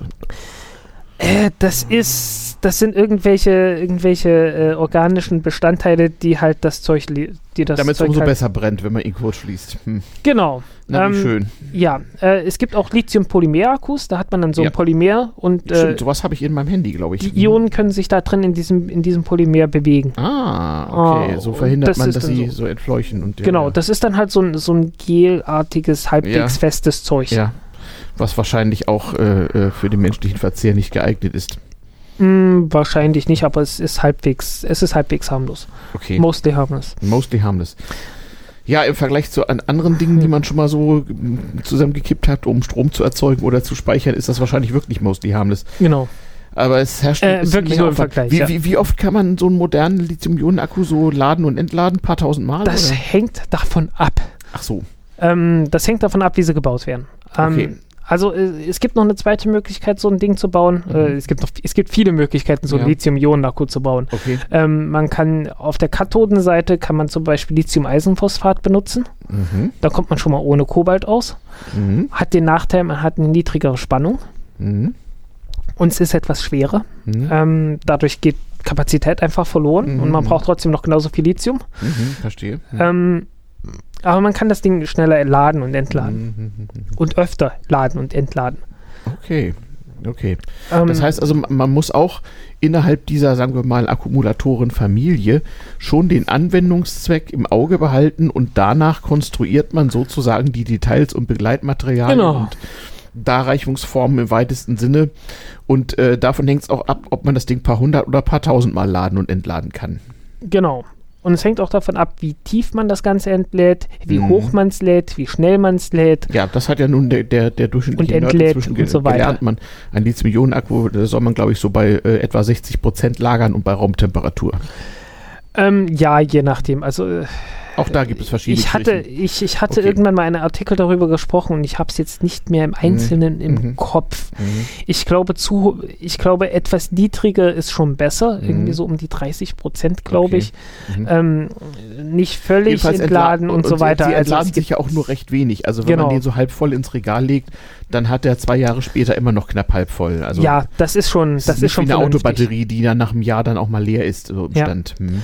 Ja, ähm, das Problem ist einfach, ähm, der geladene Teil vom Akku, der äh, lässt gewisse chemische Prozesse äh, von alleine ablaufen mit der mhm. Zeit. Relativ langsam, aber äh, mhm. umso stärker das Ding aufgeladen ist, umso stärker zersetzt sich dann die Kathode von alleine sozusagen. Mhm. mhm. Ähm, deswegen sollte man die halt nicht voll, äh, voll geladen lagern und auch nicht bei allzu hoher Temperatur und so weiter und so weiter. Also es gibt da wirklich so Randbedingungen, ähm, wo man viel Zeit gebraucht hat, um das alles auszutüfteln. Mhm. Inzwischen gibt es äh, Lithium-Akkus mit eingebauter Heizung, mhm. damit man die zum Schnellladen heizen kann. Mhm. Ähm, mhm. weil die einfach bei höherer Temperatur kann man ähm, bei höherer Temperatur, wenn man wenn man so einen Akku bei längere, über längere Zeit bei höherer Temperatur lagert, dann nimmt der Schaden. Mhm. Mhm. Hm. Ähm, aber wenn man ihn bei höherer Temperatur lädt, dann nimmt er durch den Ladevorgang nicht ganz so viel Schäden mhm. äh, bei höheren Laderaten. Mhm. Und äh, ja, da hat man dann entsprechend äh, einen gewissen Vorteil, wenn man das Ding aufheizt. Mhm. Äh, alles sowas. Also mhm. es gibt so, es gibt halt viele Randbedingungen. Dann kann man auch noch die, die Anode entsprechend ändern. Äh, anstatt von Graphit kann man äh, Titanoxid benutzen. Ähm, stimmt nicht, äh, äh, ähm, ähm, irgendein Titanat. Ich komme gerade nicht drauf. Egal. Ähm, irgendeine Spinellstruktur, in der dann auch die Lithium-Ionen wieder eingelagert werden, mhm. was dann auch wieder gut ist, um, um sehr schnell zu laden und entladen mhm. und sehr oft das Ganze zu machen. Ich glaube, sowas wird in der Formel 1 zum Beispiel mhm. benutzt zurzeit. Ähm, alles sowas. Mhm. Hier gibt es viele Möglichkeiten und man ist vor allen Dingen immer besser geworden. Mhm. Also man, man hat die, äh, die Materialien immer besser ausgenutzt, ähm, mhm. was halt bei allen Akkus also so verläuft halt technischer Fortschritt. Immer wieder mal hier 2% und da mal mhm. 3% und da mal 4%. Und dann und muss man das noch irgendwie durch, durch die Marketingmaschine drehen und hoffen, dass Leute da völlig überhöhten Preis bezahlen. Genau. Und ja. äh, naja, aber ich ja. meine, in den letzten 20 Jahren hat, hat sich, enorm die, was getan. Hat sich die Kapazität von Lithium-Akkus einfach mal verdoppelt. Ja. Einfach mal so. Durch Forschung, ja genau. Ja, äh, mhm. ohne irgendwie, dass da ein Wunder-Akku mhm. rausgekommen ist. Im Prinzip mhm. baut man immer noch das Gleiche. Okay, das Kobalt hat man jetzt langsam ersetzt. Das ist ja wohl auch gut so. Ja, noch nicht völlig. Mhm. Also noch nicht völlig. Also man, es gibt so, so Kombinationen von äh, Mangan, mhm. Nickel und Kobalt. Mhm. Gibt und es eigentlich Bestrebungen, mal so als, als, ich, ich weiß, ich schweife ab, aber das ist ja hier ja. erlaubt. Ähm, wie gesagt, man hat immer so, so Metalle, die selten teuer schädlich irgendwie sind. Genau. Gibt es denn irgendwie Forschung dahingehend, Akkumulatoren aus Materialien zu machen, die völlig ungefährlich in Massen vorhanden und sportbillig sind? Äh, du meinst sowas wie äh, mit Natrium, so? sowas wie Natrium, was man ja aus dem Kochsalz kennt, ja. und äh, am liebsten so, so irgendwie so eine Eisenverbindung als Kathode ja, und ja. irgendwie so verbranntes Holz als Anode oder so. Ja, so. Äh, genau das. Das gibt's. genau das, ja. Äh, man, man, ist dabei. Man ist dabei. Man ist dabei. Ähm, okay. Und man ist tatsächlich in den letzten zwei Jahren da auch deutlich besser geworden als in den Jahren davor. Okay. Ein ähm, paar Probleme gibt es noch, so auch da wahrscheinlich wieder spontane Selbstentzündung, hm, Selbstentladung. Gar nicht mal so sehr. Nee. Das große Problem ist jetzt tatsächlich äh, mhm. ein, bisschen, ein bisschen noch so die, die einzelnen Details mhm. hinzukriegen. Mhm. Ähm, also hätten wir jetzt diese Unterhaltung vor zwei Jahren gemacht, mhm. wo wir mhm. uns schon mal getroffen ja, haben, ja, um ja, das zu tun, äh, da war es tatsächlich noch so der Stand, also äh, die Dinger sind total beschissen, mhm. die äh, sind ineffizient, äh, mhm. die, die halt nur wenige Zyklen aus mhm. äh, und alles sowas. Aber das hat sich geändert. Also mhm. Also man hat wirklich, äh, man hat jetzt bessere Anoden gefunden. Mhm. Ähm, man hat halt festgestellt, okay, Natriumionen mhm. lassen sich halt in Graphit nicht so leicht speichern. Man mhm. hat es versucht. Ähm, ich glaube jetzt, ich hatte jetzt vor kurzem im Paper gelesen, mhm. dass es doch irgendwie geht, indem man irgendwie das Elektrolyt irgendwie anders macht und bla bla bla. Mhm. Ähm, aber das erste, was erfolgreich war, war tatsächlich einfach, man hat Holz genommen oder sowas wie Erdnussschalen. Ach. Und es gibt jetzt, es gibt jetzt unendlich viele Paper, die irgendwie Zeug genommen und verbrannt haben, sozusagen. Ah, ja. für, also zu, zu Holzkohle gemacht haben mhm. äh, und das damit gespeichert haben. Okay. Weil das Problem ist einfach, mhm ähm, so ein Natrium-Ion mhm. ist ein mhm. bisschen größer als ein Lithium-Ion mhm. und passt nicht so schön in die Zwischenschichten von dem Graphit dazwischen. Okay. Und äh, dann kann man nicht einfach Graphit nehmen. Und äh, mhm. man hat halt festgestellt, naja, durch die ganze Mikrostruktur, die man in den Pflanzen und so mhm. weiter drin hat, mhm. hat man verschiedene Abstände, wo dann ah. durchaus auch die Natrium-Ionen da reinpassen. Ah. Und man hat einen sehr vernünftigen Speichermechanismus damit gefunden. Okay. Also demnächst vielleicht doch die Recycling-Batterie so. Ähm, ja, äh, mhm. das Problem ist halt, es gibt derzeit keine großen Fabriken, in denen sowas hergestellt wird. Das Und das, das, bräuchte man halt. Das ist aber, hatten wir doch schon, das war doch bei jeder Batterietechnologie ja, so. Sie absolut. wird dann handhabbar und bezahlbar und alles, ja. wenn man Millionen davon herstellt. Ja, ähm, aber dazu sollte man jetzt auch wirklich sagen, das ist jetzt eine mhm. ganz aktuelle Entwicklung, dass die mhm. Dinger wirklich in einen Bereich kommen, wo man sagen kann, naja, sie sind so gut wie Lithium-Ionen-Akkus vor im Jahr 2000 hast oder so. Aus der, von vor 20 Jahren. Hast du aus der Akkumulatorengeschichte noch so Beispiele von schönen Fails, wo das schon mal einer probiert hat und leider Gottes spektakulär abgeraucht ist oder so? Ähm, ähm, äh, äh, spontan jetzt gerade nicht. Nö, okay. Also äh, es, Weil, es gibt verschiedene, es gibt halt immer wieder so Ansätze ja, wie ja, ja. irgendwelche Luftakkus. Mhm. Also irgendwie, ähm, es gibt ja äh, Zink-Luft-Batterien zum Beispiel. Genau. Das ist ja auch kein Fail, das überhaupt nicht. Die Sache mit den Luftakkus können wir eigentlich an der Stelle mal abhandeln, weil äh, wir können auch gleich noch den Unterschied zwischen Akkumulator und Kondensator erklären. Äh, denn äh, mhm. letzterer hat ja auch irgendwie zwei Platten nur dazwischen Luft, das ist aber was ganz anderes. Aber jetzt, ja, jetzt, jetzt erstmal der, der, Luftakkumulator. Genau. Äh, welche Rolle spielt die Luft dabei? Also, wir nehmen mal ganz kurz die, äh, die Zinkluftbatterie. Da hat man mhm. also praktisch mhm. Zink als Anode und dann mhm. als Kathode die Luft. Man lässt halt das Zink mit der Luft reagieren und äh, mhm. macht das auf eine Art und Weise, dass da mhm. Elektronen fließen. Ja. Ähm, man braucht dann entsprechend äh, ein Loch in der Batterie, damit Luft reinkommt. Ja. Ähm, die sind versiegelt, weil mhm. äh, sobald die Luft da einmal reinkommt, fängt da halt die Chemie an zu wirken und ähm, mhm. das Ding entlädt sich dann auch selber. Äh, okay, also das heißt, da ist außer Zink noch anderes drin? Ähm, ja, ein bisschen, aber nicht, nicht allzu viel. Ja Im jede, Prinzip, im Prinzip würde ja jede Dachrinne an der Luft anfangen, Strom zu machen. Ja, im Prinzip, äh, im Prinzip ist es halt so, äh, dass die, dass das Zink mit der Luft reagiert zu Zinkoxid. Und ja. das kann halt auch von alleine passieren, ja. ähm, sobald da einmal Luft rankommt. Mhm. Aber das Ganze hat halt eine sehr hohe Energiedichte. Wird deswegen sehr gerne Also man kann mit Strom das Zinkoxid mehr und weniger werden lassen auf, dem, auf der Zink. Nee, nee, nee, das, da geht's, das ist eine Primärbatterie erstmal. Ach so. Ach so. Das mit den Akkus ist eine, ist eine kompliziertere Sache. Da will ah. ich gerade hinleiten. Okay, bitte, ähm, bitte. Die, die Hörgeräteindustrie benutzt sowas zum Beispiel, weil Hörgeräte ja, offensichtlich ja, ja, ziemlich, viel, ziemlich viel Strom verbrauchen. Ja, das ist doch immer so, so der Running Gag mit den Hörgeräte-Batteriewechseln. Hm.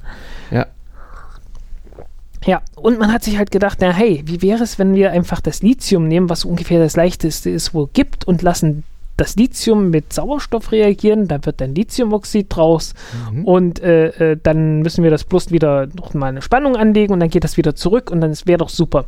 Mhm. Und so ein bisschen funktioniert das aber noch nicht so richtig. Mhm. Aber es wäre natürlich echt toll, weil du hast dann keine Kathode mehr an sich. Ne? Äh, die, die Kathode besteht dann aus Luft. Mhm.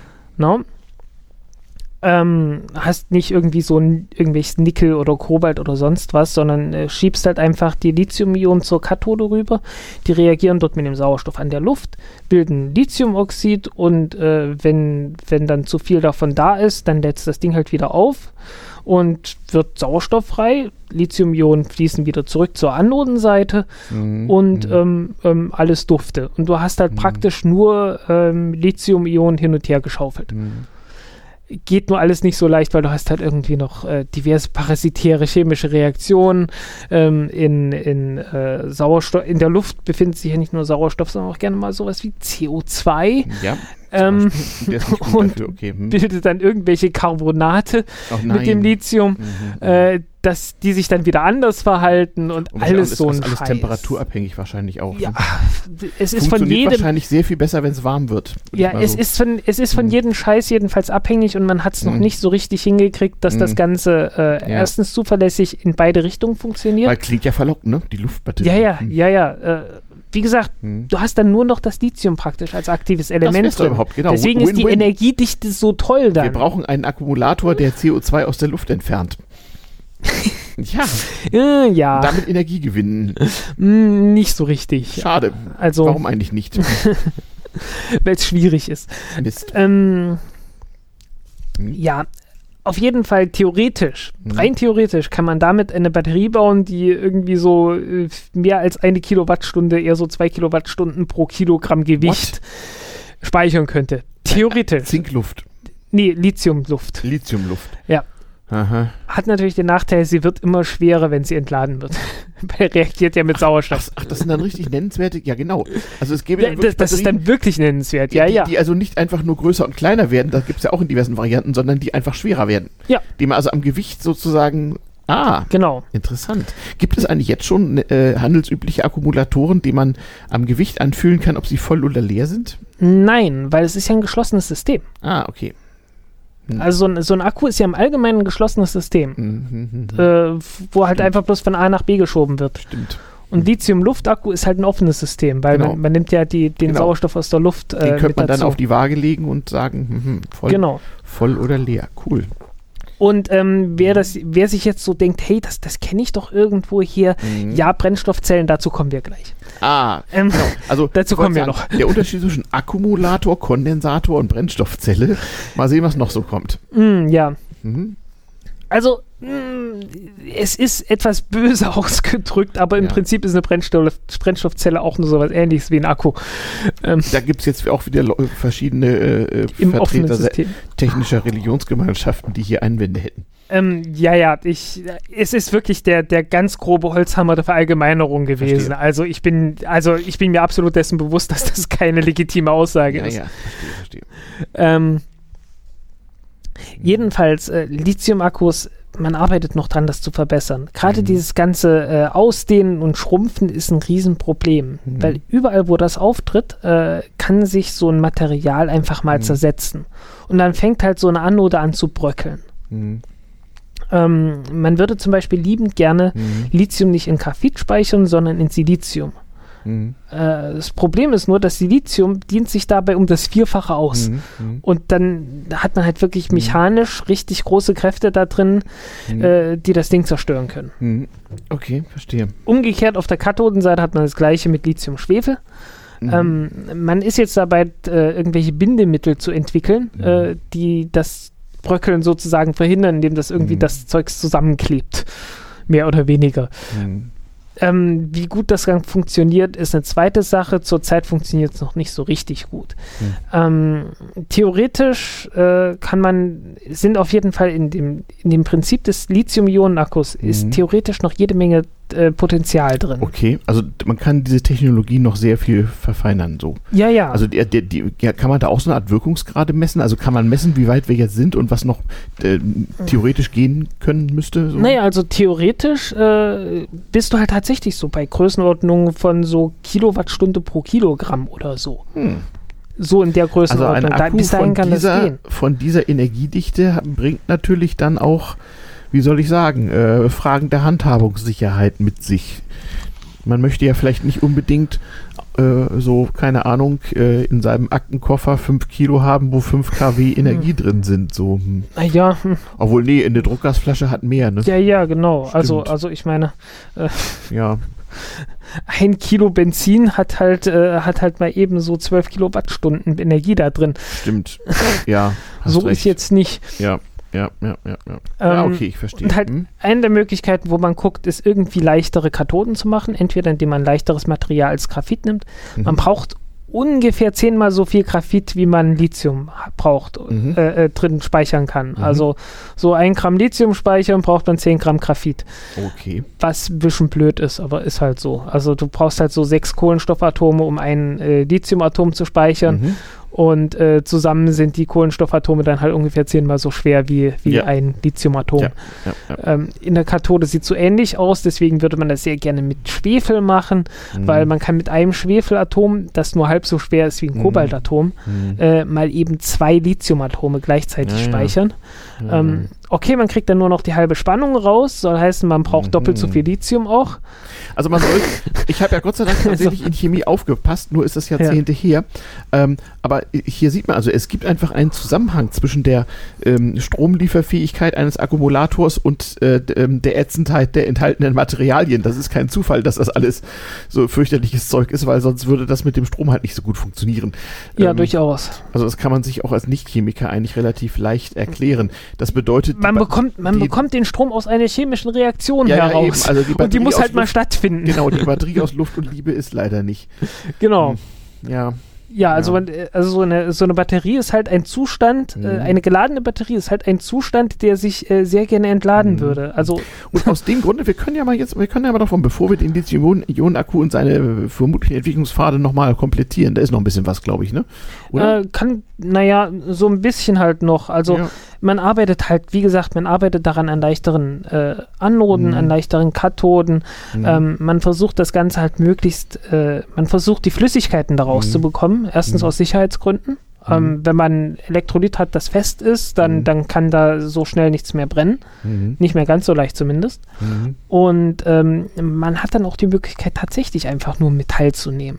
Ne? Mhm. Weil du hast dann halt keine Flüssigkeit mehr, durch die sich diese, diese Verästelungen so leicht bilden können. Also mhm. man ist wirklich aktiv am Arbeiten, dass mhm. man das irgendwie verbessert. Mhm.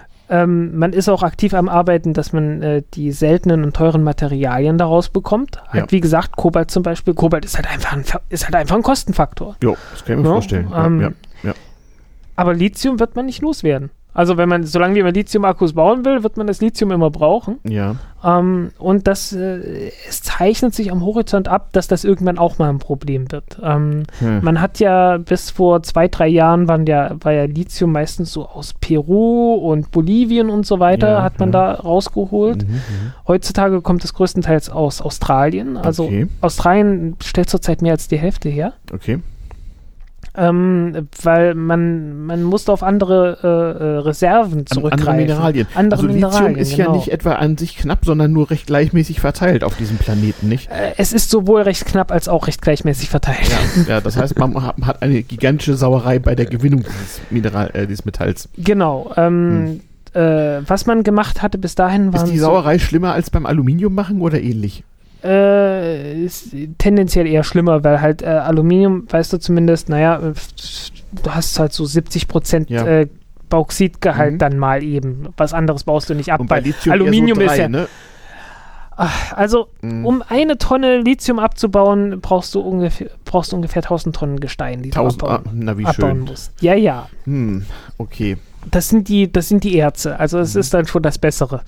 Ähm, davor hat man halt so, so Lauge genommen, die übrig bleibt, wenn irgendwie Meerwasser verdampft oder ich so. Ich wollte gerade sagen, es gab doch immer Bestrebungen, das aus dem Meer zu gewinnen irgendwie. Ja. Leute ähm, haben ausgerechnet, wie viele Millionen Tonnen Lithium im, in den Ozeanen zu holen wäre. Ja, ähm, das hm. kann man auch machen, äh, ist aber alles unausgereift und äh, man muss halt halt die Technik unterhalten hm. und so weiter. Nein, nur jetzt. Und du brauchst eine Meeresströmung, weil du braust dann halt immer wieder neues Meerwasser, ja, ja. damit du äh, äh ja, weil irgendwann ja, ist so halt mit so ausgelutscht. Mit so einem ne? Offshore-Windpark könnte man das ja machen, so. Ja, also es ist, es ist absolut eine Möglichkeit, mhm. mhm. aber ähm, zurzeit halt nicht kommerziell Wahrscheinlich wird es Zeit, dass jemand den Replikator mal ernsthaft erfindet. Ja.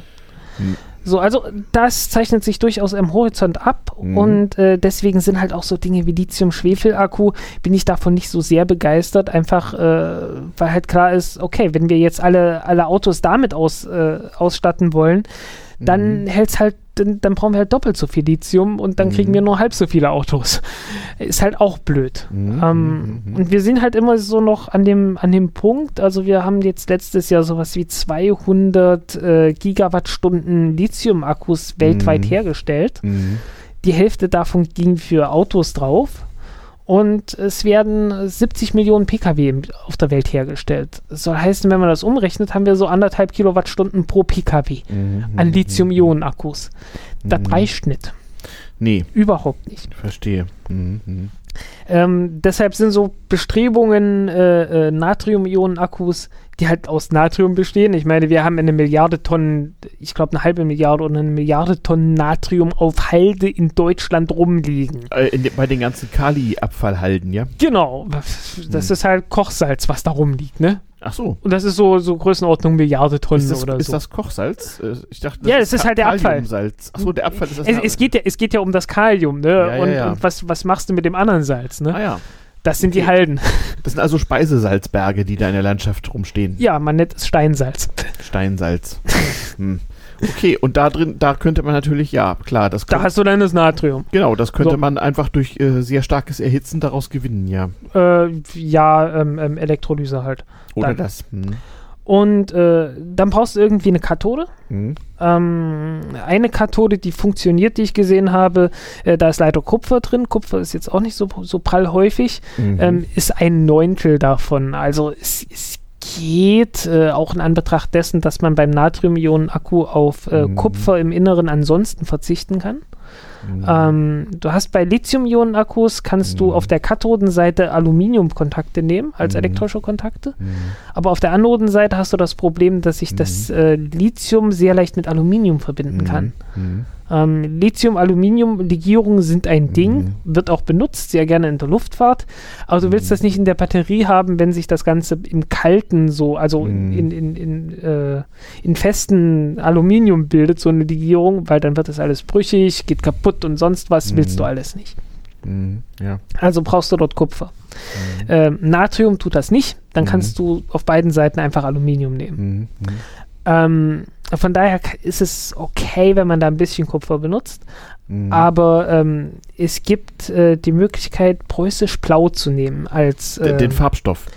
Ähm, ein Analog davon. Also äh, so chemisch, chemisch etwas sehr Analoges. Okay. Also soll heißen. Der erste äh, synthetische Farbstoff war das ja, das preußisch Blau, irgendwann so um das Jahr 1700 entdeckt. Irgendwie sowas, ja. Mhm. Ähm, das ist eine, eine, Verbindung aus, ja. eine Verbindung aus äh, Eisen und äh, eine Komplexverbindung aus Eisen und Cyanation. Ja.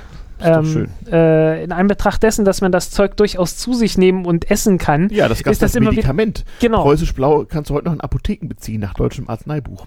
Genau. Ähm, mhm. äh, in Anbetracht dessen, dass da eigentlich Blausäure drin, also dass das halt ja. halt aus Blausäure hergestellt wird, so Cyanat und so, ne?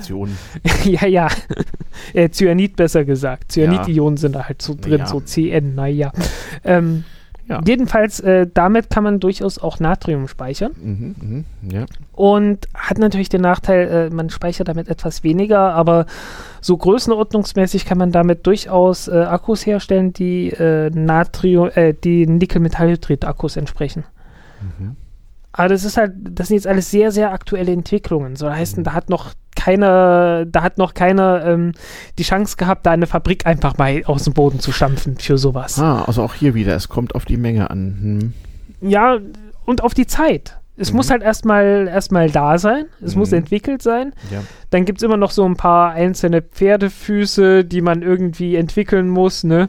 Ähm, aber das, das geht schon. Mhm. Und ich habe so ein wenig das Gefühl, dass das in nächster Zeit irgendwann passieren kann hm. dass, dass dann tatsächlich sowas auch wirklich auf den Markt kommt und nicht nur so hm. Äh, von irgendeiner Firma, die dann ein paar Demonstrationseinheiten äh, gebaut hm. hat, um damit ein paar Mofas rumfahren zu lassen oder so. Hm. Was es durchaus zurzeit schon gibt. Hm. Interessant. Also wie gesagt, da kommt man durchaus ohne, ohne furchtbar seltene Materialien aus. Also mhm. sowas gibt es und das wird auch kommen, sobald das nötig ist mhm. und äh, einfach die seltenen Materialien zu selten werden und zu teuer. Okay, also es ist, es ist wie immer, wenn es äh, nicht mehr anders und billiger geht, dann sucht man Alternativen und findet sie auch. Ja. Jetzt und man hat natürlich auch mit vielen anderen Varianten gesucht. Also Magnesium-Ionen-Batterien ja. Werden untersucht, Kalium-Ionen ja. wird untersucht, bla bla bla. Es gibt unendlich ja. viele Möglichkeiten Möglichkeiten, äh, was halt aber einfach nicht so weit, genau. so weit nun, entwickelt nun ist. ist das hier ja ein, ja ein Technik-Geschichts- und Technikkulturgeschichts-Podcast. Ja. Gleichwohl war das nicht ganz unwichtig. Also wir haben jetzt gesehen, was man gerade mit der Technik der heutigen Zeit so alles an Anstrengungen macht. Ja. Und woran es zum Teil einfach liegt, damit sich was durchsetzt oder nicht. Nun gibt es dieses Problem ja nun auch schon äh, die letzten ein bis 200 Jahre, je nachdem wie viel ähm, namentlich elektrische Energie man nun so speichern will. Und das Speicherproblem haben wir jetzt ja umso mehr, ja. als wir ja mit Windkraft und Solar heutzutage große Teile unseres Strombedarfs decken könnten, wenn wir ihn denn speichern könnten. Vor allem äh, längerfristig für die äh, dunklen Mo und windstillen Monate Januar, Februar, nicht wahr? Ja. Ähm, und das hat man das Problem auch früher schon gehabt. Bevor wir jetzt mal zu den modernen Dingen kommen, ähm, also ich kann mich dunkel erinnern, als ich klein war, fuhren meine Eltern mit mir in der Nähe von Hamburg ähm, in einen Ort, wo damals nicht nur ein Atomreaktor betrieben wurde, der hieß Geesthacht, sondern da gab es auch ein, Pump, ja. ein Pumpspeicherwerk. Da wurde also des Nachts irgendwie mit dem, mit dem Grundlaststrom wurde also Wasser äh, den Berg hochgepumpt und morgens, wenn alle Hamburger das Licht anmachten, fiel das halt den Berg wieder runter durch mhm. eine Turbine und dann hatte man halt Strom. Und das war damals die, die Hightech äh, überhaupt dann weiß ich, man hat, äh, man kann äh, an verschiedenen Stellen der Erde äh, speichert man Strom, indem man einfach Pressluft erzeugt. Ähm, man kann nicht nur Fahrzeuge mit Pressluft betreiben, sondern man kann auch irgendwelche unterirdischen Kavernen voller Pressluft drücken. Soweit ich weiß, sind das zurzeit irgendwie zwei. Zwei? ja, es gibt nicht so viele davon, aber es wird sehr Vielleicht viel drüber gesprochen. es, kann sein, so. es kann sein, dass es noch ein paar mehr gibt, ja. aber das sind. Was hat man denn früher noch so alles gemacht, außer Wasser, Berg rauf, runter und Pressluft? Ähm, so, so zum Speichern also die Sache mit dem Schw Schwungräder gab Die Sache natürlich. mit dem Wasser rauf runter mhm. äh, ist moderner als man denken würde. Also ich habe jetzt ja. mal, ich habe tatsächlich einfach bloß mal kurz gegoogelt ja, ja. und ich habe so als erstes gefunden in Luxemburg 1959 angefangen mit dem Bau 62 waren sie fertig. Also mit Sicherheit ist das, ja, also das also, gab mit Sicherheit auch vorher schon, aber ja. Hm, ja, ähm, ja, ich habe noch Diese gesehen. Quellen sind ja nicht immer so zuverlässig. Nicht, ja, ähm, aber äh, also man braucht ja die, die passenden Pumpen dafür. Richtig, die passenden Röhren, die passenden Turbinen und die passenden Berg. Ja, und die ersten, ja. die ersten passenden Pumpen dafür äh, mhm. habe ich gesehen, irgendwie 37. Ah ja. Also das ist tatsächlich eine relativ moderne Sache in Anbetracht ja, dessen, ja, ja. dass es doch irgendwie primitiv ist. Was hat man denn noch so gemacht? Ja genau, es ist primitiv. Also was, was gab es denn noch so? Also Pressluft, Berg rauf, runter? Einfach, eigentlich nicht viel. Alles, also so Pressluft ist halt Pressluft Also ich weiß, halt, Schwungräder war auch mal ein Thema in riesigem Umfang. Ja klar, also Dampfmaschine sowieso. Jede Dampfmaschine hatte ein Schwungrad, damit genau, das Ding halt rund läuft. Nein, nein, man hat das auch von ernsthafte Versuche gemacht, riesige Schwungräder. Also wir reden jetzt von wirklich sehr großen Strukturen, äh, die man irgendwie mhm. aus Beton gemacht hat. Also weil so viel Metall hatte man gar nicht, äh, in erstaunliche Rotation zu versetzen und damit dann also stundenlang Kleinstädte zu beleuchten irgendwie. Ähm, ich, das war Was nicht so richtig funktioniert. Äh, ja, es äh, war vor allem wohl, glaube ich, nicht so besonders verschleißfest irgendwie. Ja. Und ich, ähm, das, das Problem der Unwucht wollen wir hier mal gar nicht diskutieren. Es gibt, es gibt heutzutage durchaus äh, solche, äh, solche Speicher für kurzfristiges, auch mit mhm. sehr für sehr hohe Leistungen vor und, allen und Dingen. Was, was ist das so? Ähm, also es sah sehr danach aus, als wäre das abgeleitet worden von diesen Ultrazentrifugen aus der Urananreicherung, ah, okay. ehrlich also, gesagt. Also auch Schwungräder, nur mit hohen Umdrehungen. Ja, so ungefähr. Also, also zylinderförmiges. Ja, das ist also, gar nicht so ein Rei okay. das ist gar nicht so ein Rad, das ist ja. eher so ein Zylinder. Das kennen wir ja aus der IT-Technik, nicht? Also zu Beginn ja. der Mainframe-Computer hatte man die sogenannten Fast Ones, das waren so Vorläufer der Festplatte und wenn der Strom ausging, dann hatten die Fast Ones noch genügend kinetische Energie, um sich selber sozusagen äh, äh, ein Backup zu schreiben, sich abzumelden und dann ging, äh, konnten sie halt in Ruhe ja. auslaufen. Ähm, aber äh, das ist ja, das ist aber ah, kein ist Kondensator. Nee, das ist kein Kondensator. Weil ein Kondensator, müssen wir jetzt mal erklären hier, Herr Kondensator ist ja eigentlich, äh, den gab es ja ganz früher, das war die erste Speichermöglichkeit Richtig, überhaupt, genau. die Leitnerflasche. Also, ja, dass man halt einfach, ja. Ja, wie war das immer, Wasser gefüllt, Wasser gefüllt, ey. Es gab dann noch ein paar Reaktionen, die dazwischen waren. Also, es war nicht einfach bloß äh, auf zwei na, Glasseiten na, na, irgendwie Ladungen, die man hatte. ist beim Kondensator ja unabhängig aus was für Material er ist und was für Medien so dazwischen sind. Hm. Ein Kondensator Kondensator speichert ah. Energie nicht durch chemische Veränderung von Dingen, sondern ja. er speichert Energie in einem elektrischen Feld. Ja, so. genau. Und äh, das kann erstaunliche Energiemengen aufnehmen. Allerdings ist es halt äh, ein bisschen flüchtig. Nicht so ein Kondensator hat irgendwie die Eigenschaft, dass er sich so, so relativ schnell von alleine entlädt, wenn man ihn nicht nachlädt, habe ich verstanden.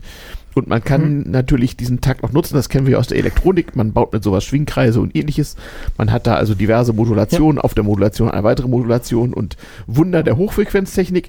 Ja. Ähm, und man hat so Superkondensatoren, genau. die dann auch äh, ein bisschen mehr speichern können. Genau. Dann hat man auch so mal ein paar Wattstunden pro Kilogramm. Ich wollte gerade sagen, das geht ja auch in groß. Also das hat ja wohl auch beim Thema Windkraft und beim Puffern von Stromnetzen und so hm, inzwischen nicht wohl wirklich. seine Bedeutung mit, mit, nicht mit wirklich, großen ne. Platten und so. Nee, nicht. Nee, nicht wirklich, weil hm. äh, einfach hm. zu große, zu große Energiemengen. Ja. Also die, die Energiemengen sind äh, für, für Kondensatoren einfach nicht mehr geeignet. Ähm, aber ich stelle mir mal vor, so ein Elektroauto zum Beispiel. In meiner Welt muss doch so ein Elektroauto mittelfristig einen Kondensator bekommen, der weitgehend verlustfrei kurzfristig in äh, Elektroenergie aufnehmen und wieder abgeben kann, einfach für die Rekuperation. Also ich bremse halt. Das macht man mit der Batterie tatsächlich. Ja, ja, aber das geht doch im Kondensator viel besser und verschleißfrei. Ähm, ja, aber der ist halt äh, sehr, sehr schwer. Und muss er? Naja, kann nicht so viel Energie aufnehmen. Aber, aber, hängt das vom Material? Und du brauchst halt die ganze, die ganze Hoch, äh, Hochspannungstechnik ja, ja, dahinter natürlich. dann noch. Hochspannung ist ja immer gut. Ja, aber wiegt halt auch, kostet auch und so weiter. Da kann man aber so einen roten Blitz auf sein Elektroauto kleben. Ja, kann man dann. Will man hm. aber eigentlich auch nicht. Warum eigentlich nicht? Äh, so, ja, genau, weil du, weil du diese Sirr nicht haben willst. Also, ja. äh, man hat ja das Problem in der Formel 1 zum Beispiel. Mhm. Formel 1 Autos sind ja jetzt seit äh, fünf, sechs Jahren äh, alles Hybridautos mhm. mit äh, durchaus ernstzunehmenden äh, Elektromotoren auch drin und ja, ja. Äh, Speicherfähigkeiten. Mhm. mhm. die haben so eine 20 Kilo schwere Batterie letzten Endes drin, die äh, nicht mehr so viel speichern kann. Mhm. Aber äh, es reicht halt zum Bremsen und wieder. Mh. Genau. Mhm. mhm. Zum Speichern und über die nächste Runde wieder einmal rausballern. Ja. Ja. Ähm, dafür reicht es gerade so. Ja.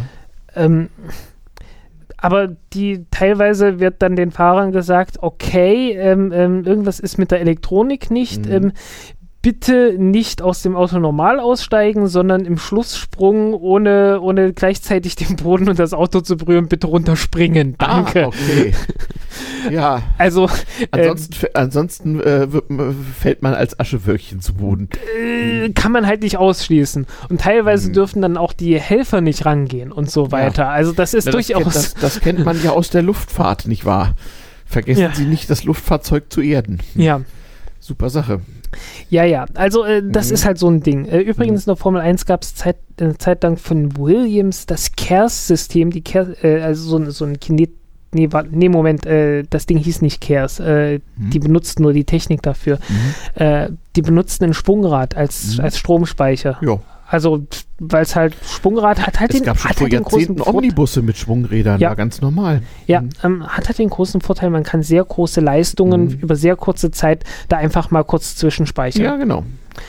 Deswegen hat man das gemacht, aber Batterie hat halt höhere Dichte und Energiedichte und so weiter. Mhm, mhm, mhm, man hatte irgendwann die Regeln geändert, sodass man ja. mehr Energie speichern durfte und dann äh, ging das halt nicht mehr. Das hatten wir sogar als kleine Kleinkinder in unseren Spielzeugautos, die ja, waren, mit, mit Schwungrad. Genau. Ähm, ja.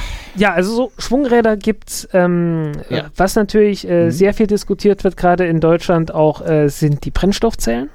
Genau. Das ist ja wiederum auch was Chemisches, aber äh, ja. kann man so klar Akkumulatoren und Brennstoffzellen voneinander abgrenzen oder ist das eigentlich nicht so? Also eigentlich ist das, das chemische Prinzip ist nicht so unähnlich. Ich meine, wenn man mal zurückgeht, wir hatten erzählt, so in den 1840er Jahren haben sie ihre Telegraphen mit immer wieder frisch befüllten Batterien betrieben. Hm. Im Grunde ist eine Brennstoffzelle sowas ja auch. Da tue genau. ich so zwei bis drei Flüssigkeiten rein und es kommt hm. Strom raus und andere Flüssigkeiten auch. Ja, du hast halt auf der hm. Anode Wasserstoff. Mhm. Äh, so ähnlich wie bei der. Man kann die auch mit, mit Luft und anderen seltsamen Materialien. Ja, ja, Moment, ne? Moment, Moment. Ah, okay. äh, Wasserstoff ah. ist halt das, das, Brenn, das, das, das Brennstoff von der Brennstoffzelle. Mhm. Der Brennstoff von der Brennstoffzelle. Aber wenn es brennt, braucht man auch Sauerstoff. Genau, das mhm. ist die Kathode. Mhm. Und dazwischen hat man eine Membran, durch die Wasserstoffionen geleitet werden können. Mhm. Und äh, dann kann man halt mit entsprechenden elektrischen Anschlüssen mhm. ähm, Strom gewinnen. Ja. Und zwar so sowas um die 1,1, 1, das so ungefähr ein Volt. Plus, mhm. minus. Ähm, okay. Das hängt jetzt von verschiedenen Randbedingungen ab. Mhm. Zum Beispiel, je nachdem, was für eine Konstruktion du hast. Du hast es gibt verschiedene Konstruktionen von mhm. Brennstoffzellen. Ähm, mhm. Äh, es gab welche mit Kali-Lauge.